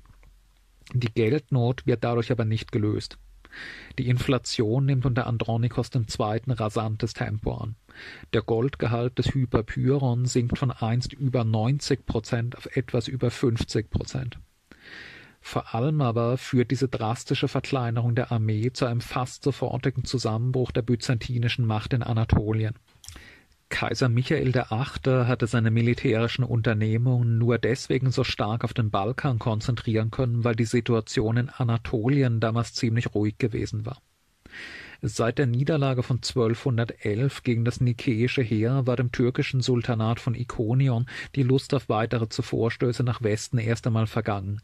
Erst recht, nachdem die mongolische Invasion der 1240er Jahre die Türken an den Rand des Abgrunds gebracht hatte und ihr Reich jahrzehntelang weitgehend gelähmt blieb. Im späten 13. und frühen 14. Jahrhundert ändern sich die Dinge aber. Das Sultanat Ikonion in Zentral- und Ostanatolien bleibt zwar eher passiv, aber westlich davon, im Niemandsland zwischen dem Sultanat und dem byzantinischen Territorium, kommt damals eine neue Dynamik in Gang durch die Ankunft zahlreicher neuer türkischer Stammesverbände aus Zentralasien. Wie und warum genau es dazu kam, ist heute bis heute nicht wirklich geklärt. Aber in dieser Zeit, während die Türken im bereits etablierten Sultanat von Ikonion bereits sesshafte Bauern und Stadtbewohner mit nur noch gedämpftem Expansionsdrang geworden waren, rücken nach Westen neu angekommene nomadische Turkstämme von hoher Dynamik und Expansionslust nach. Diese neuen türkischen Verbände erobern Stück für Stück Teile sowohl des Sultanats von Ikonion als auch des byzantinischen Westanatolien und gründen eine ganze Reihe kleiner, miteinander rivalisierender türkischer Fürstentümer. In einem dieser neuen kleinen Fürstentümer, das bald alle seine Konkurrenten der Region überflügeln und unterwerfen sollte, herrschte ein gewisser Osman, nachdem das von ihm begründete Reich Osmanisches Reich heißen sollte. Mit den Byzantinern stieß dieser Osman erstmals 1302 in der Schlacht von Barfois zusammen. Osmans Streitmacht war keineswegs sonderlich beeindruckend und umfasste etwa 5000 Mann. Aber die von Andronikos II. so drastisch verkleinerten byzantinischen Streitkräfte konnten deren Angriff nicht mehr als klägliche 2000 Mann entgegenstellen, die man auf die Schnelle hatte zusammenkratzen können. Die Byzantiner unter dem Kommando ihres Generals Georgios Muzalon wurden besiegt und damit war der Weg frei für die rasche weitere Expansion der Osmanen im nordwestlichen Kleinasien. Bis in die 1320er Jahre schrumpft das in den 1280ern noch über 100.000 Quadratkilometer umfassende byzantinische Territorium in Kleinasien unter der osmanischen Expansion auf einen winzigen Rest an der Konstantinopel gegenüberliegenden Küste zusammen. 1326 erobern die Osmanen auch die bedeutende byzantinische Stadt Prusa, das heutige Bursa, das nun zur Hauptstadt des jungen Osmanischen Reiches ausgebaut wird. Rund 100 Kilometer von Konstantinopel entfernt gab es jetzt eine türkische Hauptstadt, von der aus ein hochdynamisches, schnell expandierendes Reich regiert wurde den letzten Versuch, die Entwicklung umzukehren und das Restterritorium in Kleinasien zu sichern, unternahmen die Byzantiner 1329, als Kaiser Andronikos III. eine Streitmacht von 4000 Mann gegen die Osmanen aussandte, die in der Schlacht von Pelekanon sofort besiegt wurde. 4000 Mann, das war nun das Maximum dessen, was die Byzantiner als rasch verfügbare Feldtruppen draufstellen konnten, nachdem die Komnenenkaiser im 12. Jahrhundert noch Armeen von 60 bis 80.000 Mann hatten mobilisieren können. Damit war auch der letzte Rest der asiatischen Besitzungen des Reiches verloren. 1331 fiel Nikea an die Türken, die Stadt, von der, von der aus 127 Jahre zuvor die Wiedergeburt des Byzantinischen Reiches nach dem Vierten Kreuzzug ausgegangen war. Nur ein paar verstreute, befestigte Städte können sich noch eine Weile halten. 1390 fällt dann mit Philadelphia, dem heutigen Al-Ashir, der letzte byzantinische Stützpunkt in Kleinasien die sich im Laufe des 14. Jahrhunderts vollziehende endgültige Verdrängung des byzantinischen Staates aus Kleinasien bedeutet freilich nicht, dass damit auch griechische Sprache und Kultur an die christlich-orthodoxe Religion aus Kleinasien verschwinden würden. Im türkischen Anatolien, in dem die Osmanen nun alle anderen Fürsten verdrängen, leben weiterhin sehr viele griechischsprachige orthodoxe Christinnen. Ähnlich wie die Araber im Frühmittelalter verhalten auch die osmanischen Türken sich relativ tolerant gegenüber ihren christlichen Untertanen, die in Westanatolien zweifellos noch lange Zeit die Bevölkerungsmehrheit stellen. Die Christinnen müssen zwar eine Sondersteuer zahlen und können bestimmte höhere Ämter nicht ausüben, werden ansonsten aber weitgehend in Ruhe gelassen, solange sie korrekt ihre Steuern zahlen und sich als brave Untertanen des Sultans verhalten. Im Laufe der Zeit konvertieren dann immer mehr griechische Familien zum Islam und besonders auf dem Land wird die griechische Sprache langsam durch die türkische ersetzt. Noch im frühen 20. Jahrhundert gibt es in Anatolien aber 1,5 bis 2 Millionen griechischsprachiger Christinnen, die erst in den Massakern und ethnischen Säuberungen des türkisch-griechischen Krieges nach dem Ersten Weltkrieg ermordet oder vertrieben werden Die Osmanen, die im 14. Jahrhundert ausschließlich auf einst byzantinischem Territorium expandieren, werden aber auch ihrerseits von der byzantinischen Kultur beeinflusst, die sie in Kleinasien und dann auf dem Balkan vorfinden. Als die Osmanenfürsten an den Aufbau eines Staatsapparats gehen, da sind dessen Einrichtungen deutlich an byzantinischen Vorbildern orientiert. Und auch in der bildenden Kunst ist das Vorbild Byzanz stark.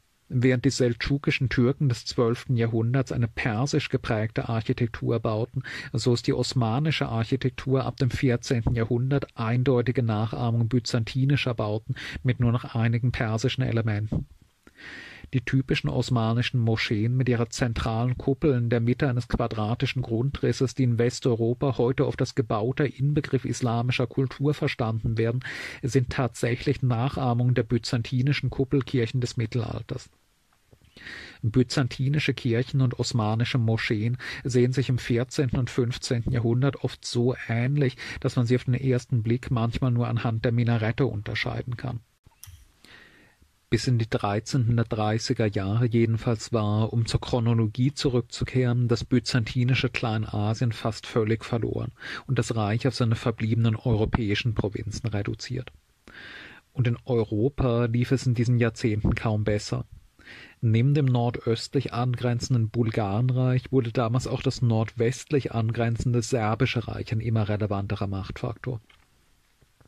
Schon in den 1280er Jahren hatte der serbische König Milutin den Byzantinern Skopje den Großteil des heutigen Nordmazedonien entrissen und seine Eroberungen in den kommenden Jahrzehnten weiter ausgebaut 1340 konnte Byzanz zwar noch einmal einen großen Triumph feiern durch die nun endlich gelungene Annexion des Despotats von Epiros, aber dieser Erfolg wurde ein paar Jahre später schon wieder ausgelöscht durch die große Offensive des neuen serbischen Königs Stefan Duschan, unter dem Serbien kurzzeitig zu einem den Balkan beherrschenden Großreich wurde Stefan Duschan eroberte nicht nur den Großteil der westlichen Provinzen des Byzantinischen Reiches, sein Plan war eine Vereinigung von Byzanz und Serbien unter seiner Krone.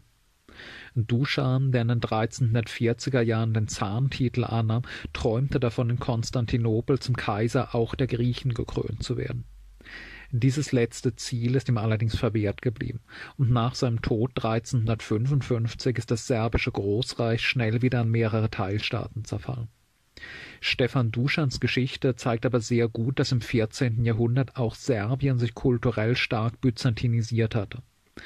Die orthodoxe Religion mit Ritus und Liturgie in byzantinischem Stil hatte Serbien ohnehin schon lange angenommen.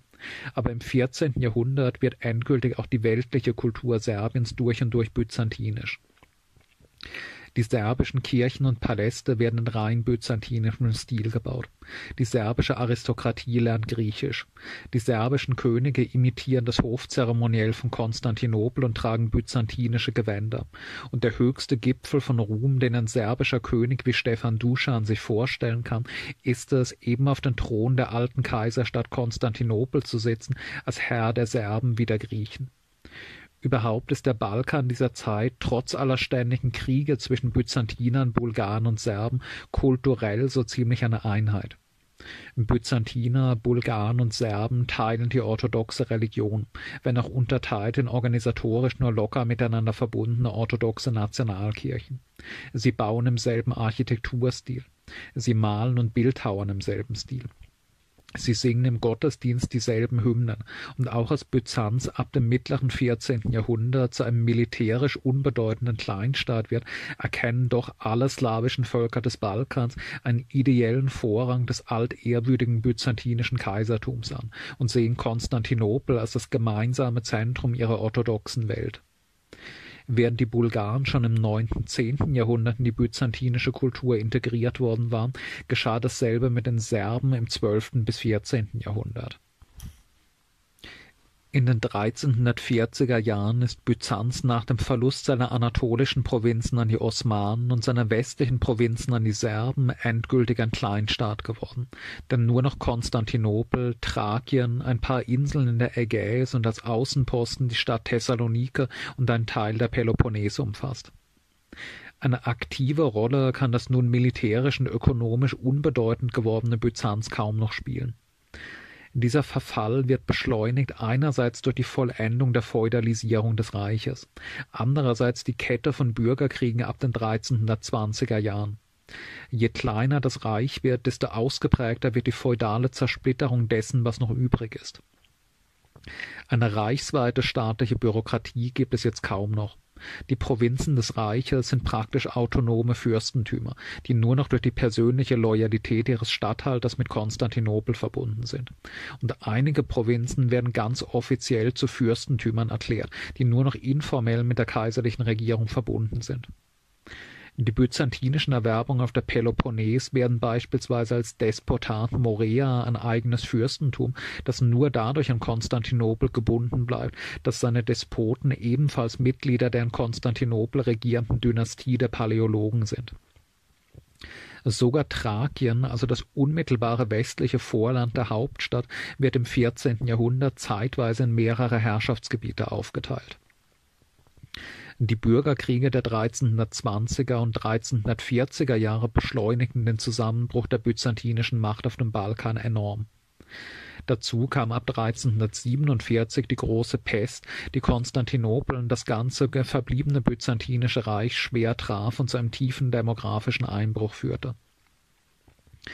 Die vollendete Feudalisierung von Byzanz führt auch zu einer sozialen Polarisierung zwischen den im Reichtum schwelgenden Aristokraten und der durch die staatliche Steuerlast verarmten bäuerlichen und der städtischen Bevölkerung, die sich in den 1340er Jahren in einem religiösen Gewand und einer sozialrevolutionären Bewegung entlud das Zelotentum. Als Zeloten hatte man Jahrhunderte früher in der Zeit des Ikonoklasmusstreits bereits die radikale Mönchspartei bezeichnet. Nun taucht der Begriff wieder auf, um ein anderes Phänomen zu bezeichnen. In den 1330er Jahren war in Byzanz die von Gregorios Sinaites begründete religiöse Strömung des sogenannten Hesychasmus aufgekommen, eine mystische Richtung, deren Name sich von Hesychia für heilige Stille ableitete. Der Hesychasmus sucht in einsamer Meditation die Herstellung einer persönlichen spirituellen Beziehung zu Gott. Als Krönung erfolgreicher betender Meditation sollte der Gläubige in der Lage sein, das überirdische göttliche Licht zu sehen, das Jesus auf dem Berg Tabor gesehen hatte. Dieser absonderliche hesychastische Mystizismus wurde schnell extrem populär, einerseits unter der riesigen Mönchspopulation, besonders in den Klöstern auf dem Berg Athos, der schon seit einiger Zeit den Status einer quasi autonomen Mönchsrepublik genoss und immer mehr zum spirituellen Zentrum der byzantinischen Welt geworden war andererseits unter einem beträchtlichen Teil der byzantinischen Aristokratie. Ein besonders leidenschaftlicher Vertreter des Hesychasmus war einer der reichsten und mächtigsten Großgrundbesitzer, Johannes Cantacuzenus, als Großdomestikos quasi Premierminister des Kaisers und im Laufe eines langen, verwickelten Bürgerkrieges schließlich Gegenkaiser bzw. Mitkaiser. Der Hesychasmus wurde daher zum geistigen Inbegriff einerseits des reaktionärsten Mönchtums, andererseits der großgrundbesitzenden Aristokratie. Sich zum Hesychasmus zu bekennen, wurde zu einem politischen Bekenntnis zur herrschenden Klasse und zu ihrem gesellschaftlichen System. Sich gegen den Hesychasmus zu stellen, dagegen wurde Ausdruck des sozialen Protests gegen diese etablierten Mächte. Anfangs wurde der Hesychasmus nur auf intellektueller, philosophischer Ebene bekämpft, so von einem nach Byzanz eingewanderten süditalienischen Griechen namens Balam, der sich über den finsteren Aberglauben und die abstrusen asketischen und meditativen Übungen der Hesychasten lustig machte und vom Standpunkt eines aristotelisch geprägten Rationalismus dagegen argumentierte. Bald wurde aus diesem philosophischen Disput aber eine handfeste soziale Auseinandersetzung, als die Bürgerkriege der 1340er Jahre, in denen Johannes Cantacuzenus sich gegen die Paläologenkaiser erhob, das Reich innerlich zerrissen in ein Cantacuzenus-Lager, das am radikalsten die Interessen der aristokratischen Großgrundbesitzer vertrat und dessen ideologisches Banner der Hesychasmus war, und ein Paläologenlager, in dem sich alle sammelten, die Mönchtum und Aristokratie feindlich gegenüberstanden und die folglich auch den Hesychasmus verabscheuten. In Thessalonike, der zweitgrößten byzantinischen Stadt, fand 1342 eine Revolution statt, in der eine vor allem von den städtischen Unterschichten getragene Bewegung den Statthalter und alle Kantakuzenos-Anhänger verjagte. Die Aristokratie der Stadt vertrieb oder umbrachte, ihre Paläste und Vermögen konfiszierte und für öffentliche Zwecke verwendete. Diese revolutionäre Bewegung trägt den Namen der Zelotenbewegung. Mehrere Jahre lang wurde Thessalonike von den Zeloten verwaltet, und auch auf dem Land gewann sie überall eine starke Anhängerschaft. Schließlich setzte Kantakuzenos und seine aristokratische Partei sich im Bürgerkrieg aber durch. 1349 wurde Thessalonike zurückerobert und Kaiser Johannes Kantakuzenos berief 1351 in Konstantinopel ein Konzil ein, durch das der Hesychasmus den offiziellen Segen der kirchlichen Hierarchie und des byzantinischen Staates erhielt Innenpolitisch war so der Sieg der Feudalaristokratie das Resultat des Bürgerkriegs, außenpolitisch der endgültige Verlust der westlichen Teile des Reiches, denn Serbien hatte die günstige Gelegenheit genutzt zu intervenieren und ganz Nord- und Westgriechenland zu schlucken. Byzanz war auf dem europäischen Festland jetzt auf Thrakien und die Peloponnes reduziert so trübe das 14. Jahrhundert für Byzanz in militärisch-politischer Hinsicht aussehen mochte, so hell strahlte damals, strahlten damals aber seine Kunst und Kultur. Schon im späten 13. Jahrhundert hat ein starker kultureller Wiederaufschwung eingesetzt, der auch das ganze 14. Jahrhundert andauern sollte und den man heute als paläologische Renaissance bezeichnet. In dieser Zeit gewinnen die byzantinische Architektur, Malerei und Musik die Form, die jahrhundertelang für die ganze orthodoxe Welt klassisch werden sollten. Der Gesang in heutigen orthodoxen Kirchen von Griechenland bis Russland, das, was wir heute als typischen Stil orthodoxer Ikonenmalerei verstehen oder die typisch orthodoxe Kirchenarchitektur, all das nimmt die uns heute noch vertrauten Formen in dieser Zeit der Paläologenkaiser an. Viele Meisterwerke der Kunst dieser paläologischen Renaissance entstehen außerhalb der zusammengeschrumpfenden byzantinischen Grenzen in Bulgarien oder Serbien, beispielsweise die wundervolle Kirche von Gračanica im heutigen Nordmazedonien. Die blühende byzantinische Kunst des späten 13. und 14. Jahrhunderts sollte aber nicht nur massiv die gesamte orthodoxe osteuropäische Welt prägen, sondern auch nach Westen rückwirken auf die Kultur der italienischen Renaissance. Die kommerziellen und kulturellen Verbindungen zwischen Italien und Byzanz waren auch im späten 13. und 14. Jahrhundert sehr stark als merkantile Hegemonialmacht in Byzanz war Venedig damals zwar von Genua abgelöst worden, aber weiterhin lebten tausende Italiener im Byzantinischen Reich.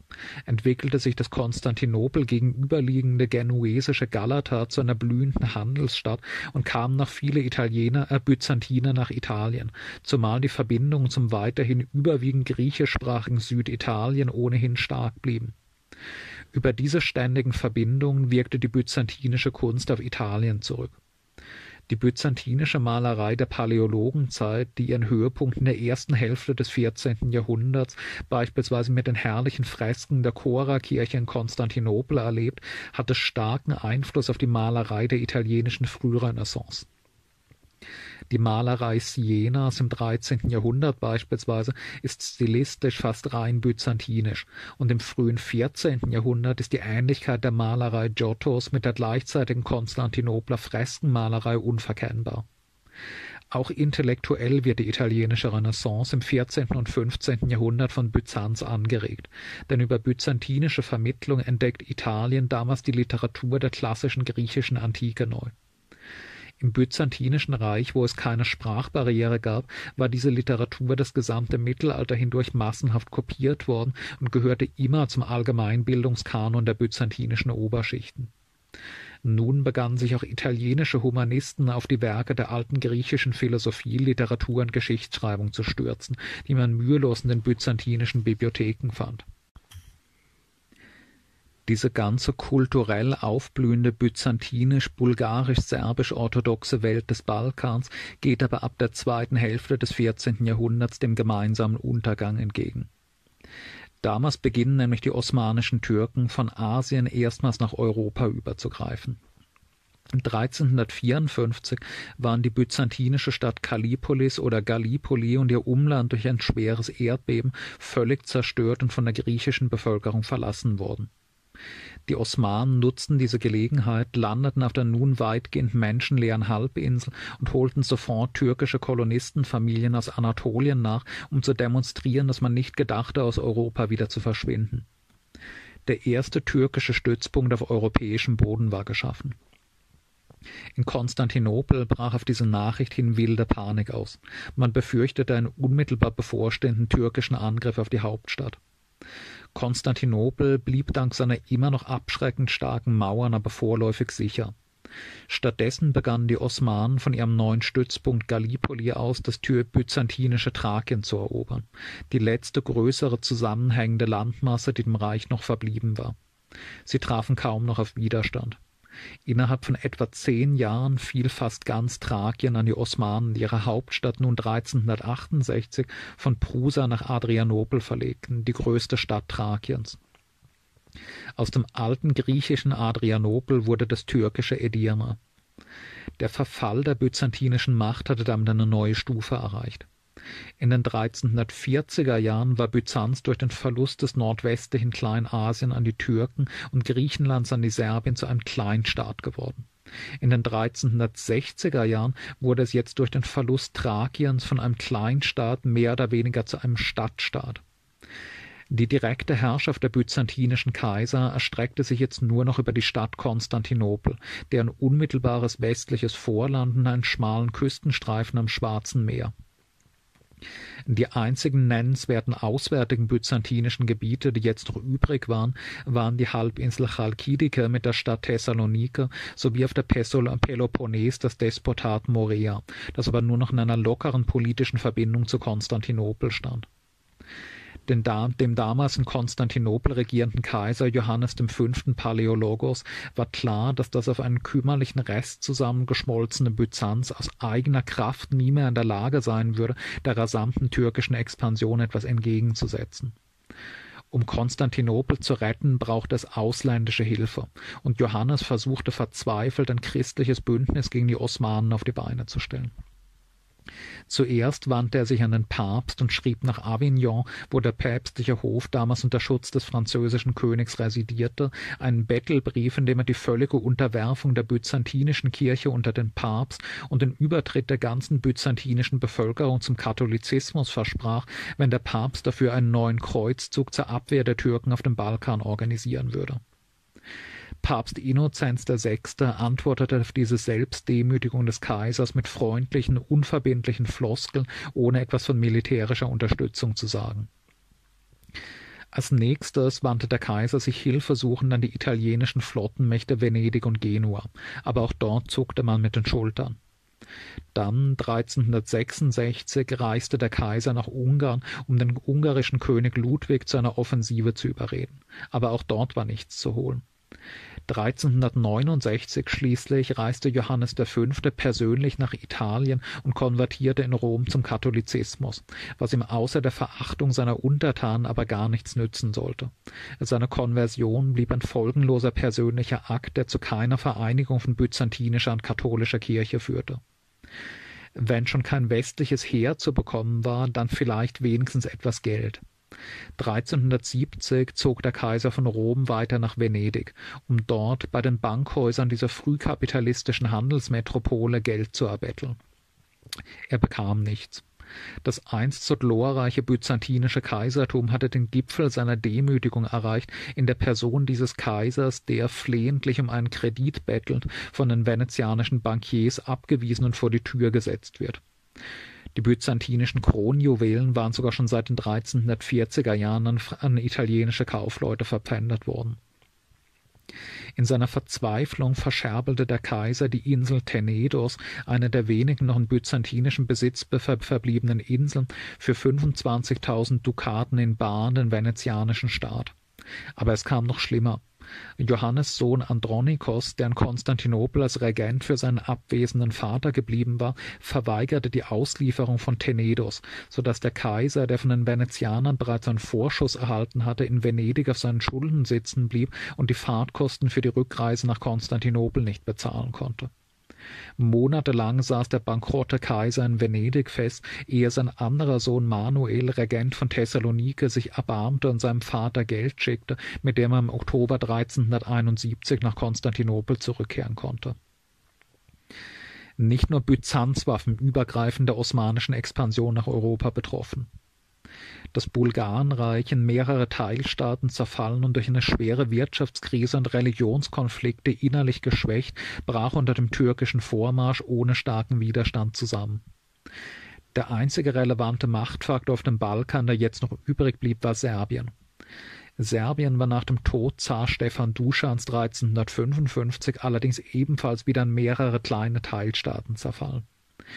Die zwei bedeutendsten davon unter König Vukaschin und Despot Johannes Ugljescha schlossen jetzt ein Bündnis gegen die Türken und stellten sich den Osmanen 1371 in offener Feldschlacht entgegen.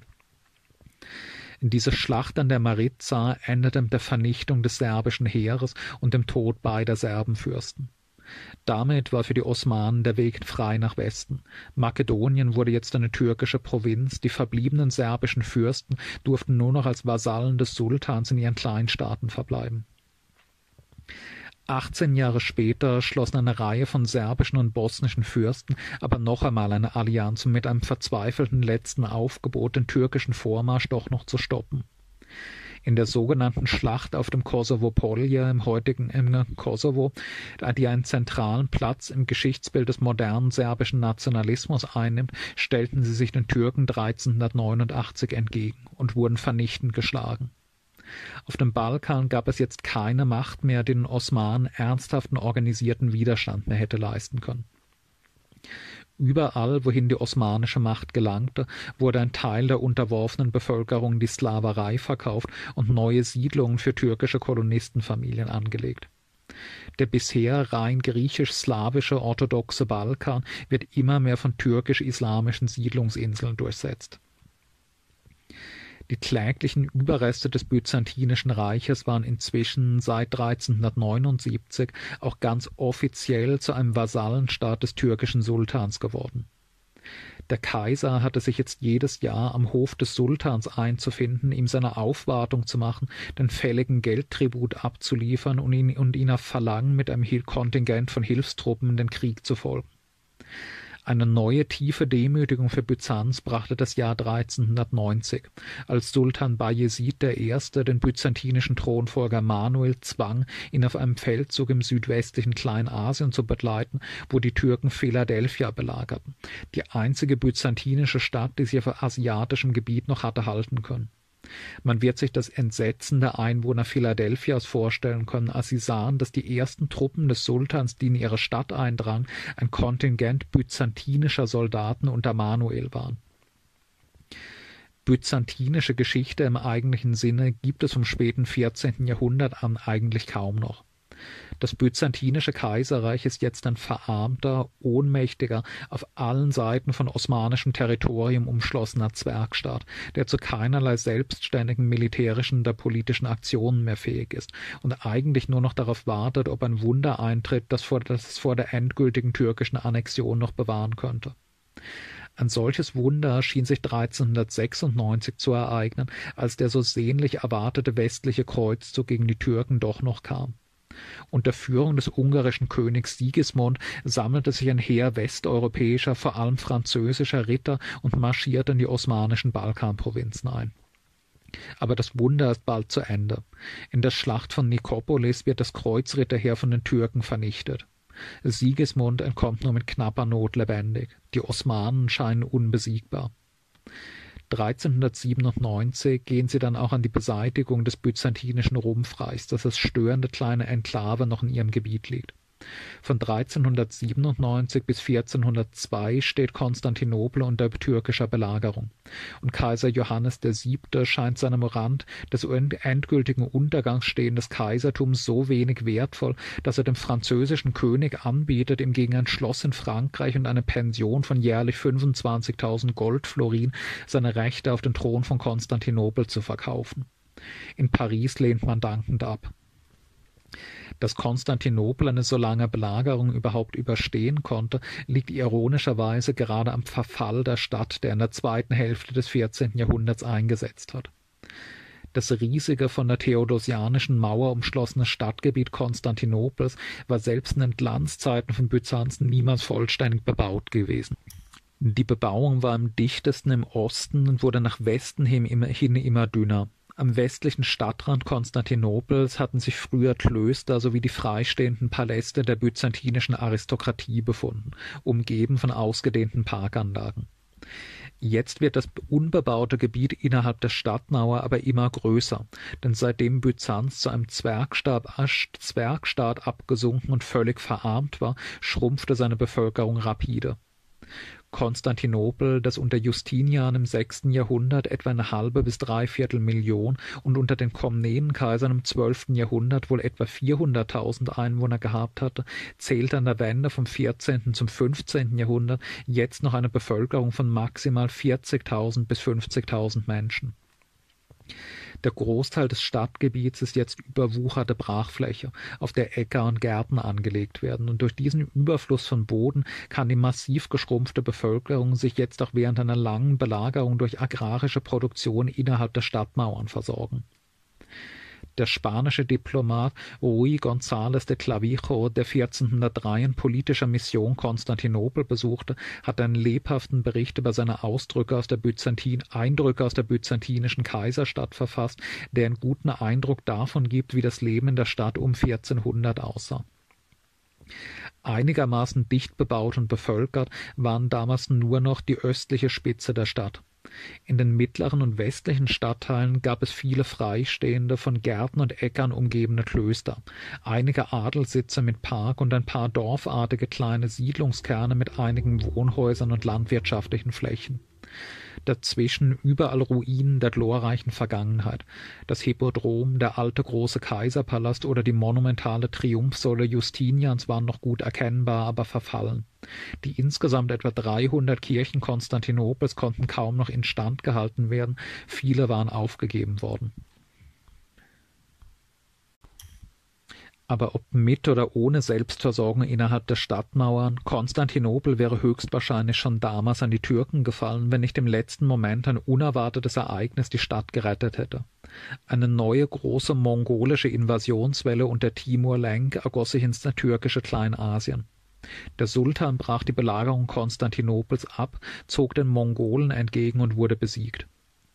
Das Osmanische Reich wurde ein stark verkleinerter Vasallenstaat der Mongolen. Aber schließlich zerbrach das Mongolenreich Timur längst genauso schnell wieder wie die kurzlebigen mongolischen Großreiche der Vergangenheit. Die Osmanen hatten die Schäden innerhalb von ein paar Jahrzehnten ausgeglichen und konnten ihren Expansionskurs wieder aufnehmen. Byzanz war längst nicht mehr in der Lage, die vorübergehende Lähmung des Osmanischen Reiches noch ausnutzen zu können. An den Verhältnissen im todgeweihten Konstantinopel änderte sich durch diesen Aufschub nichts mehr. Auch ein 1439 unternommener neuer Versuch einer Kirchenunion konnte die Isolation und Hilflosigkeit nicht durchbrechen und führte nur zu einer neuen inneren Spaltung der byzantinischen Bevölkerung.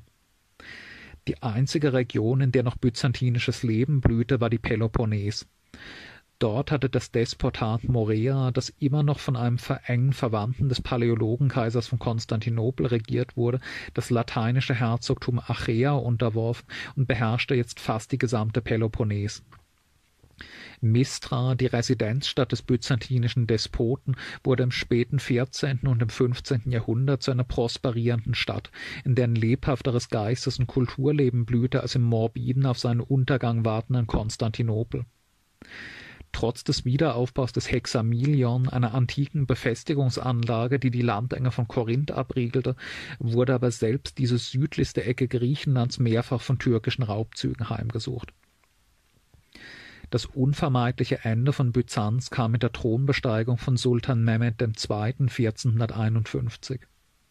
Der junge Sultan war entschlossen, als eine seiner ersten Handlungen als Herrscher endlich die Stadt einzunehmen, die immer noch als störender Keil zwischen den asiatischen und den europäischen Provinzen des Osmanenreiches lag. 1452 sahen die Einwohner Konstantinopels tausende türkische Bauarbeiter ein paar Kilometer nordöstlich der Stadt auf der gegenüberliegenden Seite des Goldenen Horns ankommen. Sie rissen alle Kirchen und Klöster der Umgebung ab, um an Baumaterial zu kommen, und bald wurde sichtbar, was auf dieser Baustelle entstehen sollte. Eine riesige Festung Rumeli Hisar. Auf den Turmplattformen dieser neuen Festung wurden drei gewaltige Kanonen aufgestellt, und der Sultan ließ verkünden, dass jedes Schiff, das die Meerenge durchquere, gewaltsam aufgehalten und die Besatzung getötet werde, wenn es nicht vor der Festung anhalte und sich durchsuchen lasse. Als im November 1452 zwei venezianische Handelsschiffe diese Anweisung missachteten, ließ Mehmed demonstrieren, dass er es ernst meinte. Die Schiffe wurden zum Stehen gebracht, ihre gesamte Besatzung umgebracht, ihr Kapitän Antonio Rizzo gepfählt und sein Leichnam öffentlich ausgestellt.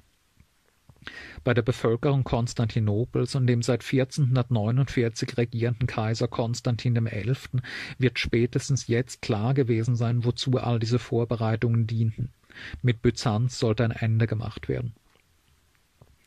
Im Frühjahr 1453 erschien eine Armada von rund 150 türkischen Schiffen vor Konstantinopel. Vor den Landmauern sammelte sich ein Belagerungsheer von schätzungsweise etwa 100.000 Mann. Neben Schiffen und jeder Menge Soldaten hatte Mehmed aber noch einen weiteren Trumpf, Kanonen. Kanonen hatten sich schon im Laufe des 14. Jahrhunderts in allen europäischen und vorderasiatischen Armeen durchgesetzt, aber sie waren damals noch keine Waffe von revolutionärer Wirkung gewesen. Die damaligen Kanonen waren klein und hatten gegen feste Mauern keine durchschlagende Wirkung. Sie waren schwierig zu bedienen, unzuverlässig, ungenau und oft eher ein Spielzeug als eine militärisch bedeutende Waffe. Im 15. Jahrhundert änderte sich das. Die Kanonen wurden durchschlagskräftiger, größer und zuverlässiger, und kaum ein Fürst gab solche Summen für den Kauf von Kanonen aus wie Sultan Mehmed II. Von einem ungarischen Ingenieur namens Urban lässt Mehmed sich die mutmaßlich größte Kanone der Welt bauen.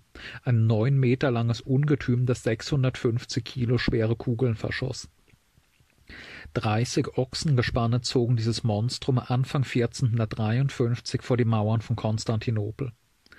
Die theodosianischen Mauern mochten über tausend Jahre lang unbezwingbar gewesen sein für vormoderne mittelalterliche Armeen. Für eine mit schweren Geschützen ausgestattete Armee wie die des Sultans sind sie es nicht mehr. Am 6. April eröffneten Mehmeds Kanonen das Feuer auf die Mauern von Konstantinopel. Die Lage der Verteidiger war hoffnungslos.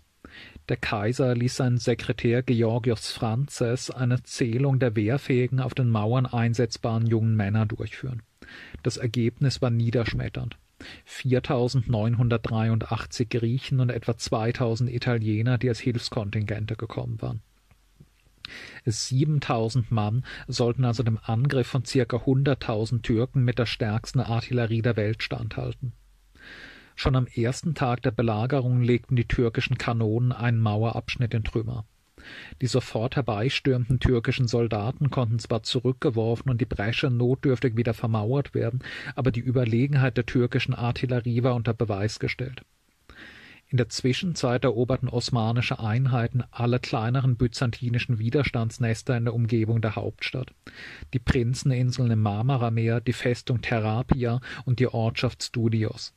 Alle wurden mühelos erobert und anschließend die gesamte Besatzung und umwohnende Zivilbevölkerung ermordet oder als Sklaven verkauft. Am 11. April, als man alle Kanonen versammelt hatte, begann das Bombardement von neuem. 48 Stunden lang feuerte die osmanische Artillerie aus allen Rohren auf die Landmauern. An mehreren Stellen waren Breschen in die Mauern geschossen, die die Verteidiger nur mit Hölzern, Palisaden und Barrikaden auffüllen konnten. Ein Überraschungsangriff der Türken in der Nacht zum 18. April erwies sich aber als verfrüht. Nachdem 200 osmanische Soldaten gefallen waren, brach man die Aktion ab. An der Hoffnungslosigkeit der Lage in Konstantinopel änderten solche kleinen Erfolge aber nichts. Die einzige mögliche Rettung wäre nun die Ankunft der großen venezianischen Flotte gewesen, um deren Intervention man Venedig schon vor Monaten angefleht hatte. Im Mai war aber klar geworden, dass es keine größere Hilfsaktion seitens Venedigs und auch von sonst niemandem geben würde. Als die osmanische Flotte auch die um die Stadt noch vorhandenen byzantinischen Schiffe zerstört und alle Einfahrten in den Hafen gesperrt hatte, war jede Hoffnung zu Ende. Verbündete Schiffe könnten, könnten Konstantinopel jetzt gar nicht mehr erreichen. Als verzweifelte Rache zerrten die Verteidiger ihre 260 türkischen Gefangenen auf die Mauern und schlugen vor den Augen des Belagerungsheeres einem nach dem anderen den Kopf ab. Gnade würde es von keiner Seite mehr geben. Die höchsten Verwaltungsbeamten Kaiser Konstantins versuchten eindringlich, ihn zu überreden, einen Weg zu suchen, aus der Stadt zu fliehen, sich auf die Peloponnes durchzuschlagen und dort eine byzantinische Exilregierung anzuführen. Er lehnte ab. Am 27. Mai begannen die Türken die Vorbereitungen für den großen Sturmangriff auf Konstantinopel. Sie gaben sich keine Mühe, die Vorbereitungen zu verheimlichen. Christliche Soldaten im türkischen Heer schossen sogar Pfeile mit Botschaften über die Mauern, in denen die Einwohner über das geplante genaue Angriffsdatum informiert wurden. Am 29. Mai sollte die Stadt gestürmt werden. In Konstantinopel wusste das bald jeder. Durch die Augenzeugenberichte von Konstantins Sekretär Georgios Franzes und des Bischofs von Mytilene wissen wir ziemlich genau, wie der, 29, wie der 28. Mai 1453, der letzte Tag des byzantinischen Konstantinopel, aussah. Ein Teil der Bevölkerung war an den Landmauern eingesetzt, um Schäden auszubessern und bei neuem Beschuss sofort Palisaden und Barrikaden zu errichten. Fast alle anderen Einwohner der Stadt formierten sich spontan zu einer feierlichen großen Prozession. Während die Glocken aller Kirchen läuteten, zogen tausende Menschen mit Ikonen und Reliquien durch die Straßen der Stadt, singen und Gebete sprechend. Am westlichen Stadtrand angekommen, zog die Prozession die gesamte Länge der Landmauern entlang, wobei man an allen besonders gefährdeten Abschnitten innehielt, um gemeinsam zu beten. Der Kaiser schloss sich der Prozession an, und als sie zu Ende war, rief er seine höchsten Beamten und Offiziere zusammen und hielt ihnen eine Ansprache. Es gebe, so Konstantin, vier ehrenwerte Gründe, für die ein Mensch bereit sein sollte zu sterben. Seine Religion, seine Heimat, seine Familie und seinen Herrscher. Sie müssten nun darauf gefasst sein, ihr Leben für alle vier hinzugeben. Sie seien ein großes, erhabenes Volk, Nachfahren des antiken Griechenland und Rom, und er hege keinen Zweifel daran, dass sie sich im bevorstehenden Kampf ihrer Vorfahren würdig erweisen würden. Dann ging er von einem zum anderen und bat sie um Verzeihung, falls er sie im Leben jemals beleidigt haben sollte. Als die Dämmerung anbrach, strömte die Bevölkerung zu Tausenden in der Hagia Sophia zusammen, um die Vesper zu feiern. Auch der Kaiser war dabei. Es war der letzte christliche Gottesdienst, der jemals in der Hagia Sophia abgehalten werden sollte. Der Kaiser trat vor die anwesenden Bischöfe, bat um Vergebung seiner Sünden und empfing zusammen mit seinen Offizieren und Beratern die heilige Kommunion. Dann ging er in den Blachernenpalast, um von den Hofbediensteten Abschied zu nehmen. Um Mitternacht bestieg er mit seinem Sekretär einen Turm des Palastes, wo sie sich eine Stunde lang unterhielten und hinaus in die Nacht blickten, wo vor den Mauern der Stadt tausende Lagerfeuer der türkischen Truppen glommen und die hektische, laute Betriebsamkeit der Belagerer anzeigte, dass es bald soweit sein würde.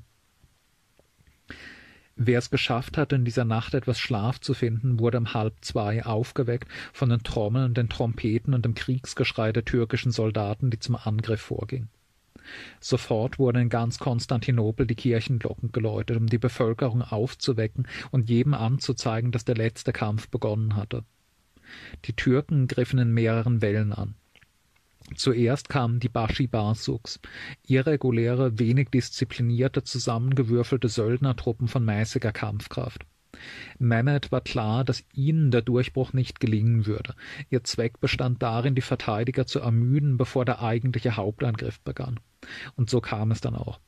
Anderthalb Stunden lang stürmten die Bashi Basuks vergeblich unter hohen Verlusten gegen die Mauerlinie an, ehe sie um vier Uhr morgens zurückgerufen wurden. Die Verteidiger hatten standgehalten, waren aber ausgelaugt, als sofort die zweite Angriffswelle begann. Diesmal gebildet aus regulären, besser ausgebildeten und bewaffneten regulären Truppen aus anatolischen Türken. Aber auch die zweite Angriffswelle brachte keinen Durchbruch, und hunderte türkischer Soldaten blieben tot zurück. Nach einem Hagel von Pfeilen und Kanonengeschossen auf die Verteidiger begann dann schließlich die dritte Angriffswelle der Janitscharen, der Eliteeinheit des osmanischen Heeres. Gegen sieben Uhr morgens gelang ihnen endlich der Durchbruch. Als der Kommandant des genuesischen Hilfskontingents Giovanni Giustiniano Longo von einer Kanonenkugel schwer verwundet wurde, brach an seinem Abschnitt der Mauern Verwirrung und Unruhe aus, und gerade auf diesen Abschnitt richtete Mehmed sofort die Wucht des Angriffs. Der Kaiser warf seine Insignien von sich und stürzte sich mit seinen Begleitern in den Kampf gegen den die Stadt eingedrungenen Türken. Er wurde nie wieder lebend gesehen. Die Verteidigung brach jetzt schnell zusammen. Als sie sahen, dass die Lage aussichtslos war, rannten die noch lebenden Verteidiger in Richtung Innenstadt, um ihre Häuser zu erreichen und bei ihren Familien zu sein, wenn die Brandschatzung der Stadt begann. Die Venezianer und Genuesen schlossen, schlugen sich zum Hafen durch, um sich auf ihre Schiffe zu flüchten. Zusammen mit sieben byzantinischen Transportschiffen voller Flüchtlinge gelang es ihrer kleinen Flotte, sich an den türkischen Schiffen vorbeizuwinden und in Richtung Ägäis abzusegeln. Am späten Vormittag erreichten die türkischen Soldaten die Innenstadt, wo sie einen Tag lang nach Belieben, Belieben plündern durften. Tausende der verbliebenen Einwohner Konstantinopels wurden ermordet oder vergewaltigt, fast jedes Haus aufgebrochen und ausgeraubt. Besonders schlimme Szenen spielten sich in der Hagia Sophia ab, wo hunderte Zivilistinnen die Nacht verbracht hatten in der Hoffnung, die Heiligkeit des Ortes werde von den Eroberern respektiert werden. Als die Türken die Kirche erreichten, wurde dort gerade die Frühmesse zelebriert. Die älteren Anwesenden wurden sofort umgebracht, die jüngeren gefesselt und weggeschafft, um als Sklavinnen verkauft zu werden. Die Priester lasen während dieser ganzen Szenen unbeirrt weiter die Messe, bis sie von türkischen Soldaten niedergestochen wurden.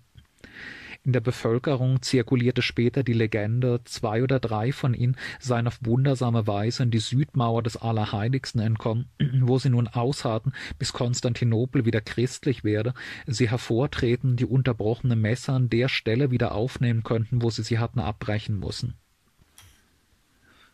Sultan Mehmed II. wartete ab, bis die schlimmsten Ausschreitungen vorbei waren. Dann ritt er am Abend mit seiner Leibgarde in die eroberte Stadt ein und begab sich direkt zur Hagia Sophia.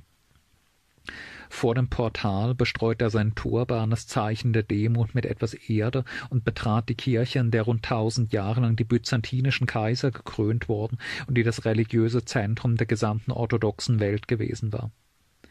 Im Inneren wies er ein paar Soldaten zurecht, die mit Spitzhacken den Marmorboden aufbrachen. Das Recht auf Plünderung schließe nicht die Zerstörung öffentlicher Gebäude ein. Die Hagia Sophia sollte nicht abgerissen, sondern als Zeichen seines Triumphes zur zentralen Moschee seines eigenen Großreiches umgewandelt werden. Ein Imam bestieg die Kanzel und verkündete das islamische Glaubensbekenntnis. Die Kathedrale Konstantins des Großen und Justinians war eine Moschee geworden. Dann verließ der Sultan die Hagia Sophia und ging zum nahegelegenen alten großen Kaiserpalast, zu dem Konstantin der Große vor 1129 Jahren den Grundstein gelegt hatte. Der Palast war schon seit langem eine Ruine, die byzantinischen letzten Kaiser hatten nur noch im neueren Blachernenpalast gelebt. Während Mehmed die verfallenen Säle durchschritt, in denen einst die byzantinischen Kaiser regiert hatten, rezitierte er eine Zeile aus einem persischen Gedicht. Spinnen weben die Behänge im Palast der Cäsaren, Eulen rufen die Wachen auf den Türmen von Afrasiab. Die Geschichte des Byzantinischen Reiches war zu Ende. Nach dem Fall Konstantinopels gab es nur noch zwei Reste byzantinischer Staatlichkeit. Das Despotat Morea auf der Peloponnes und an der nordöstlichen Küste Anatoliens das seit 1204 selbstständige kleine Kaiserreich von Trapezunt. Sie überlebten Konstantinopel nicht lange. 1456 erstürmte und annektierte eine große türkische Armee die Peloponnes. 1461 wurde das Kaiserreich von Trapezunt beseitigt. Sein letzter Kaiser David Komnenos spross der vor Jahrhunderten so ruhmreichen Komnenendynastie ins nun türkische Konstantinopel gebracht und etwas später zusammen mit allen anderen männlichen Mitgliedern der Familie Komnenos erdrosselt. Byzanz lebte jetzt nur noch als Idee weiter. etwa am Hof der russischen Zaren, die jetzt die Ideologie des dritten Rom entwickelten. Moskau habe die Stelle Konstantinopels eingenommen, nachdem Konstantinopel schon die Stelle Roms übernommen hatte. Der russische Zar sei der Nachfolger der byzantinischen Kaiser und oberster Herr und Schützer der gesamten orthodoxen Welt oder im modernen griechischen Nationalismus, der im 19. und frühen 20. Jahrhundert sehnsüchtig von der Wiederherstellung des Byzantinischen Reiches, der Rückgewinnung Konstantinopels und der erneuten Weihe der Hagia Sophia träumte. Der Bezug auf das byzantinische Kaisertum war und ist für den modernen griechischen Chauvinismus viel zentraler als der Bezug auf die klassische Antike, und noch im schrecklichen türkisch-griechischen Krieg nach dem Ersten Weltkrieg waren für die kurzlebigen griechischen Eroberungen Ideen von einem neuen Byzanz wichtig. Ein geistiges Erbe von Byzanz ist schließlich die religiöse Kultur der gesamten orthodoxen Welt von Griechenland bis Russland. In der harten politischen Realität aber begann in Konstantinopel, das seit Generationen nur noch eine verfallende, ohnmächtige Ruinenstadt gewesen war, nach 1453 eine neue Blüte. Erneut wurde die Stadt Haupt- und Residenzstadt eines riesigen, prosperierenden Imperiums, das im 16. und 17. Jahrhundert zu einem der mächtigsten Reiche der Welt aufsteigen sollte Nachdem sie über ein Jahrtausend lang das Zentrum der oströmisch-griechischen Kultur gewesen war, wird die Stadt jetzt Zentrum der osmanisch-türkischen Kultur und wieder eine der großen Metropolen der Welt. Diese Reihe zur Geschichte des Byzantinischen Reiches ist damit zu Ende. Zum Abschluss einige Worte über die verwendete Literatur und Leseempfehlungen für alle, die Lust gewonnen haben, sich intensiver mit dem Thema zu beschäftigen da byzantinische Geschichte organisch in der Spätantike aus der römischen Geschichte hervorwächst, muss man, um das frühe Byzanz zu verstehen, sich zunächst mit der Geschichte des späten Rom beschäftigen zentrale äh, Literatur, die ich verwendet habe für die spätrömisch-frühbyzantinische Zeit, waren deswegen einige, einmal einige allgemeine Darstellungen zur römischen Geschichte mit ihren Kapiteln zur Spätantike. Zentral war zum Beispiel die von mir immer wieder verwendete äh, römische Sozialgeschichte von Gesa Alföldi, das Standardwerk zur sozialen Evolution Roms von der Republik bis zur Spätantike, das auch sehr gute Kapitel zur spätantiken Gesellschaftsstruktur in Rom hat zur äh, allgemein politisch-militärischen, kulturellen Geschichte des späten Rom bis ins fünfte Jahrhundert waren für mich zentral auch die äh, Kapitel über die Spätantike in Karl Christs großartiger Geschichte des römischen Kaiserreichs. Dazu habe ich zwei Bücher verwendet die spezifisch äh, die spätrömische Geschichte behandeln.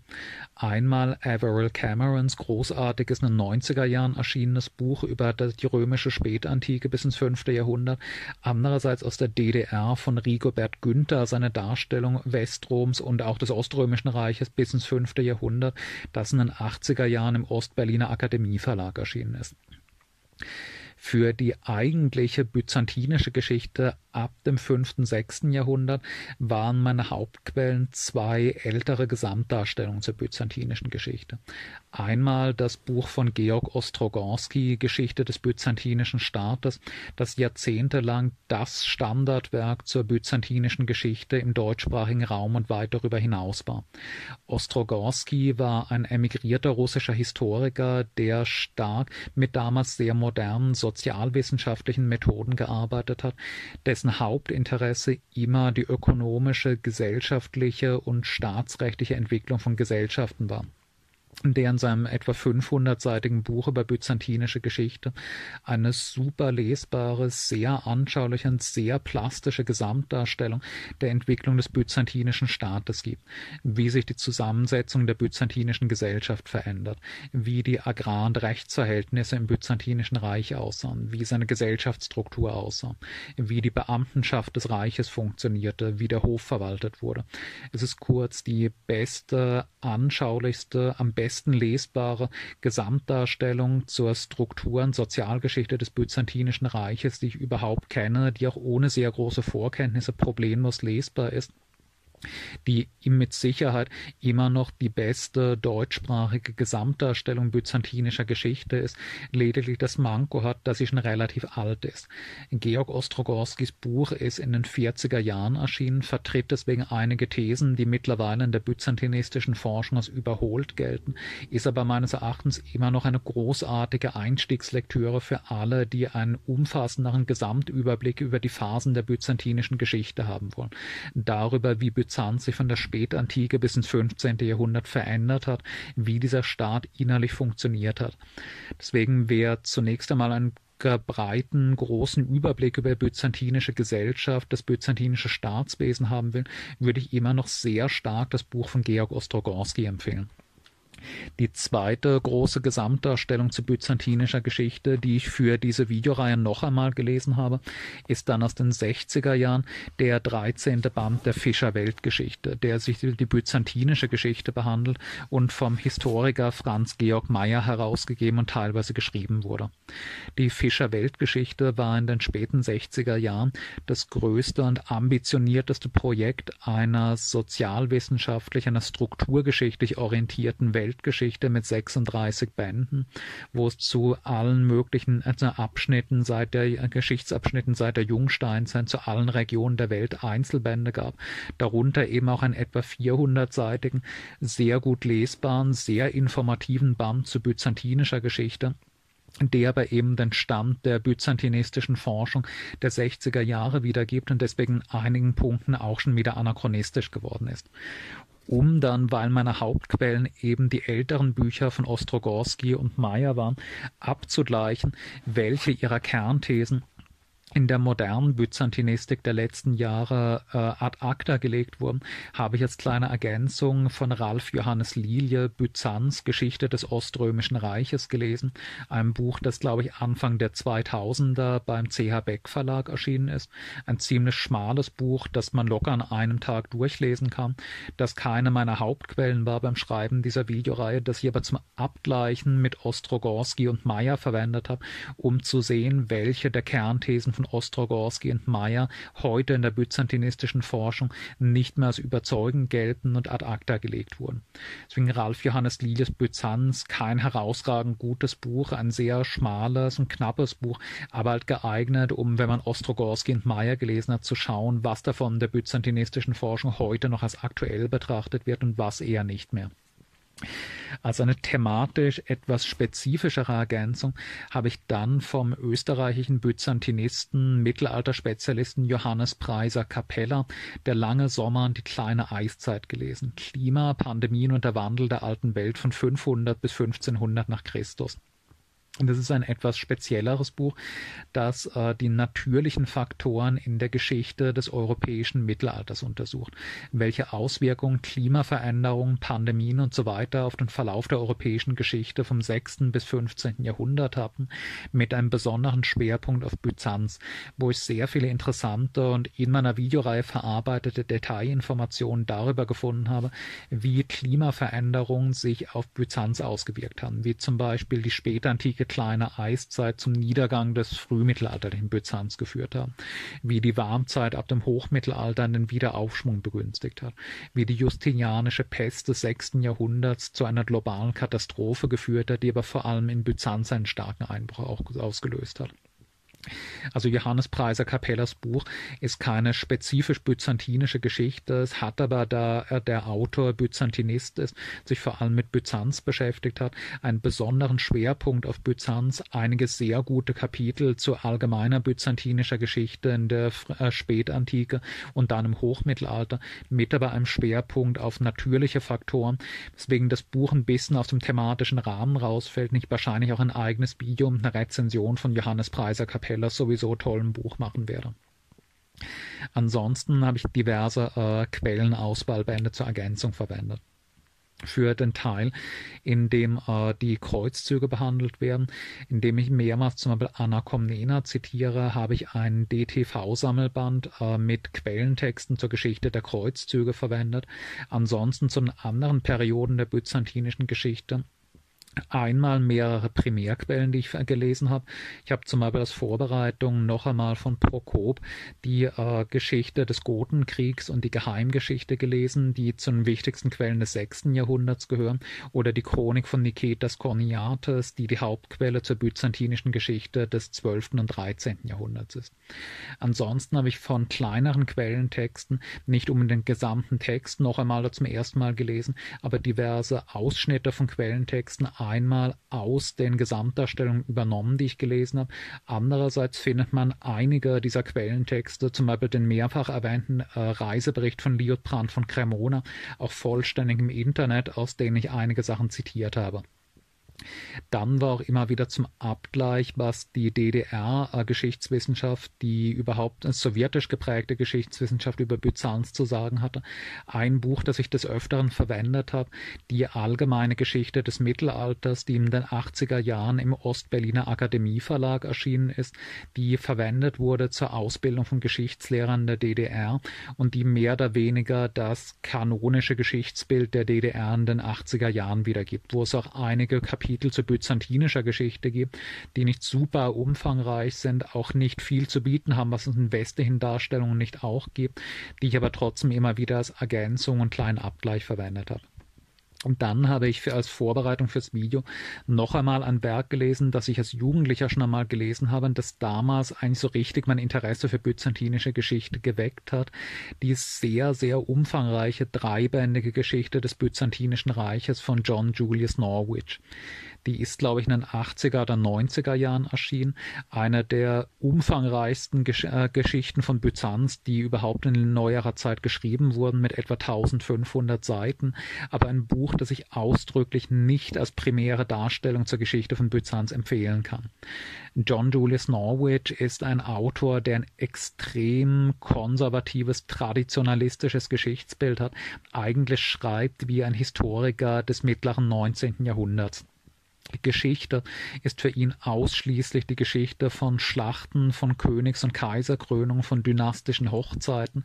In John Julius Norwichs byzantinischer Geschichte kommen einfach nur das Militär, die Kaiserfamilie und die Aristokratie vor, während die gesamte normale Bevölkerung höchstens als Statisten auftaucht. Man erfährt bei John Julius Norwich überhaupt nichts über die gesellschaftliche Struktur von Byzanz. Man erfährt überhaupt nichts über sein Wirtschaftsleben. Man erfährt überhaupt nichts über die Entwicklung Entwicklung der byzantinischen Kultur und Kunst.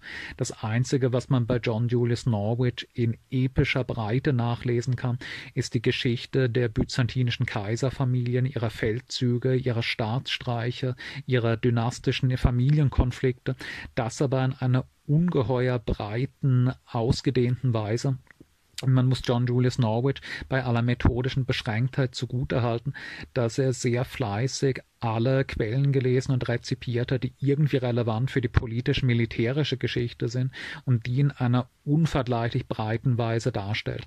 Deswegen habe ich immer wieder als Ergänzung zum strukturgeschichtlichen Ansatz von Ostrogorski oder Meyer auch immer wieder einzelne Kapitel von Norwich nachgelesen, um dort Details der politisch-militärischen Geschichte zu entnehmen, Anekdoten hinzuzufügen, die das Geschehen, Geschehen in meiner Darstellung auflockern. Und dafür ist Johnson John John Julius Norwichs Bücher auch ganz gut, wenn man schon einen Überblick darüber hat, wie die byzantinische Gesellschaft aufgebaut war, wie der byzantinische Staat funktionierte. Wenn man sich die ganzen strukturgeschichtlichen Grundlagen angeeignet hat, die man in Büchern wie denen von Ostrogorski oder Meyer findet, dann kann man gewinnbringend als Ergänzung dazu auch noch die Bücher von Norwich lesen, die ein sehr buntes, anschauliches, plastisches Bild der politisch-militärischen Geschehnisse liefern. Das waren so die Hauptquellen, die ich verwendet habe.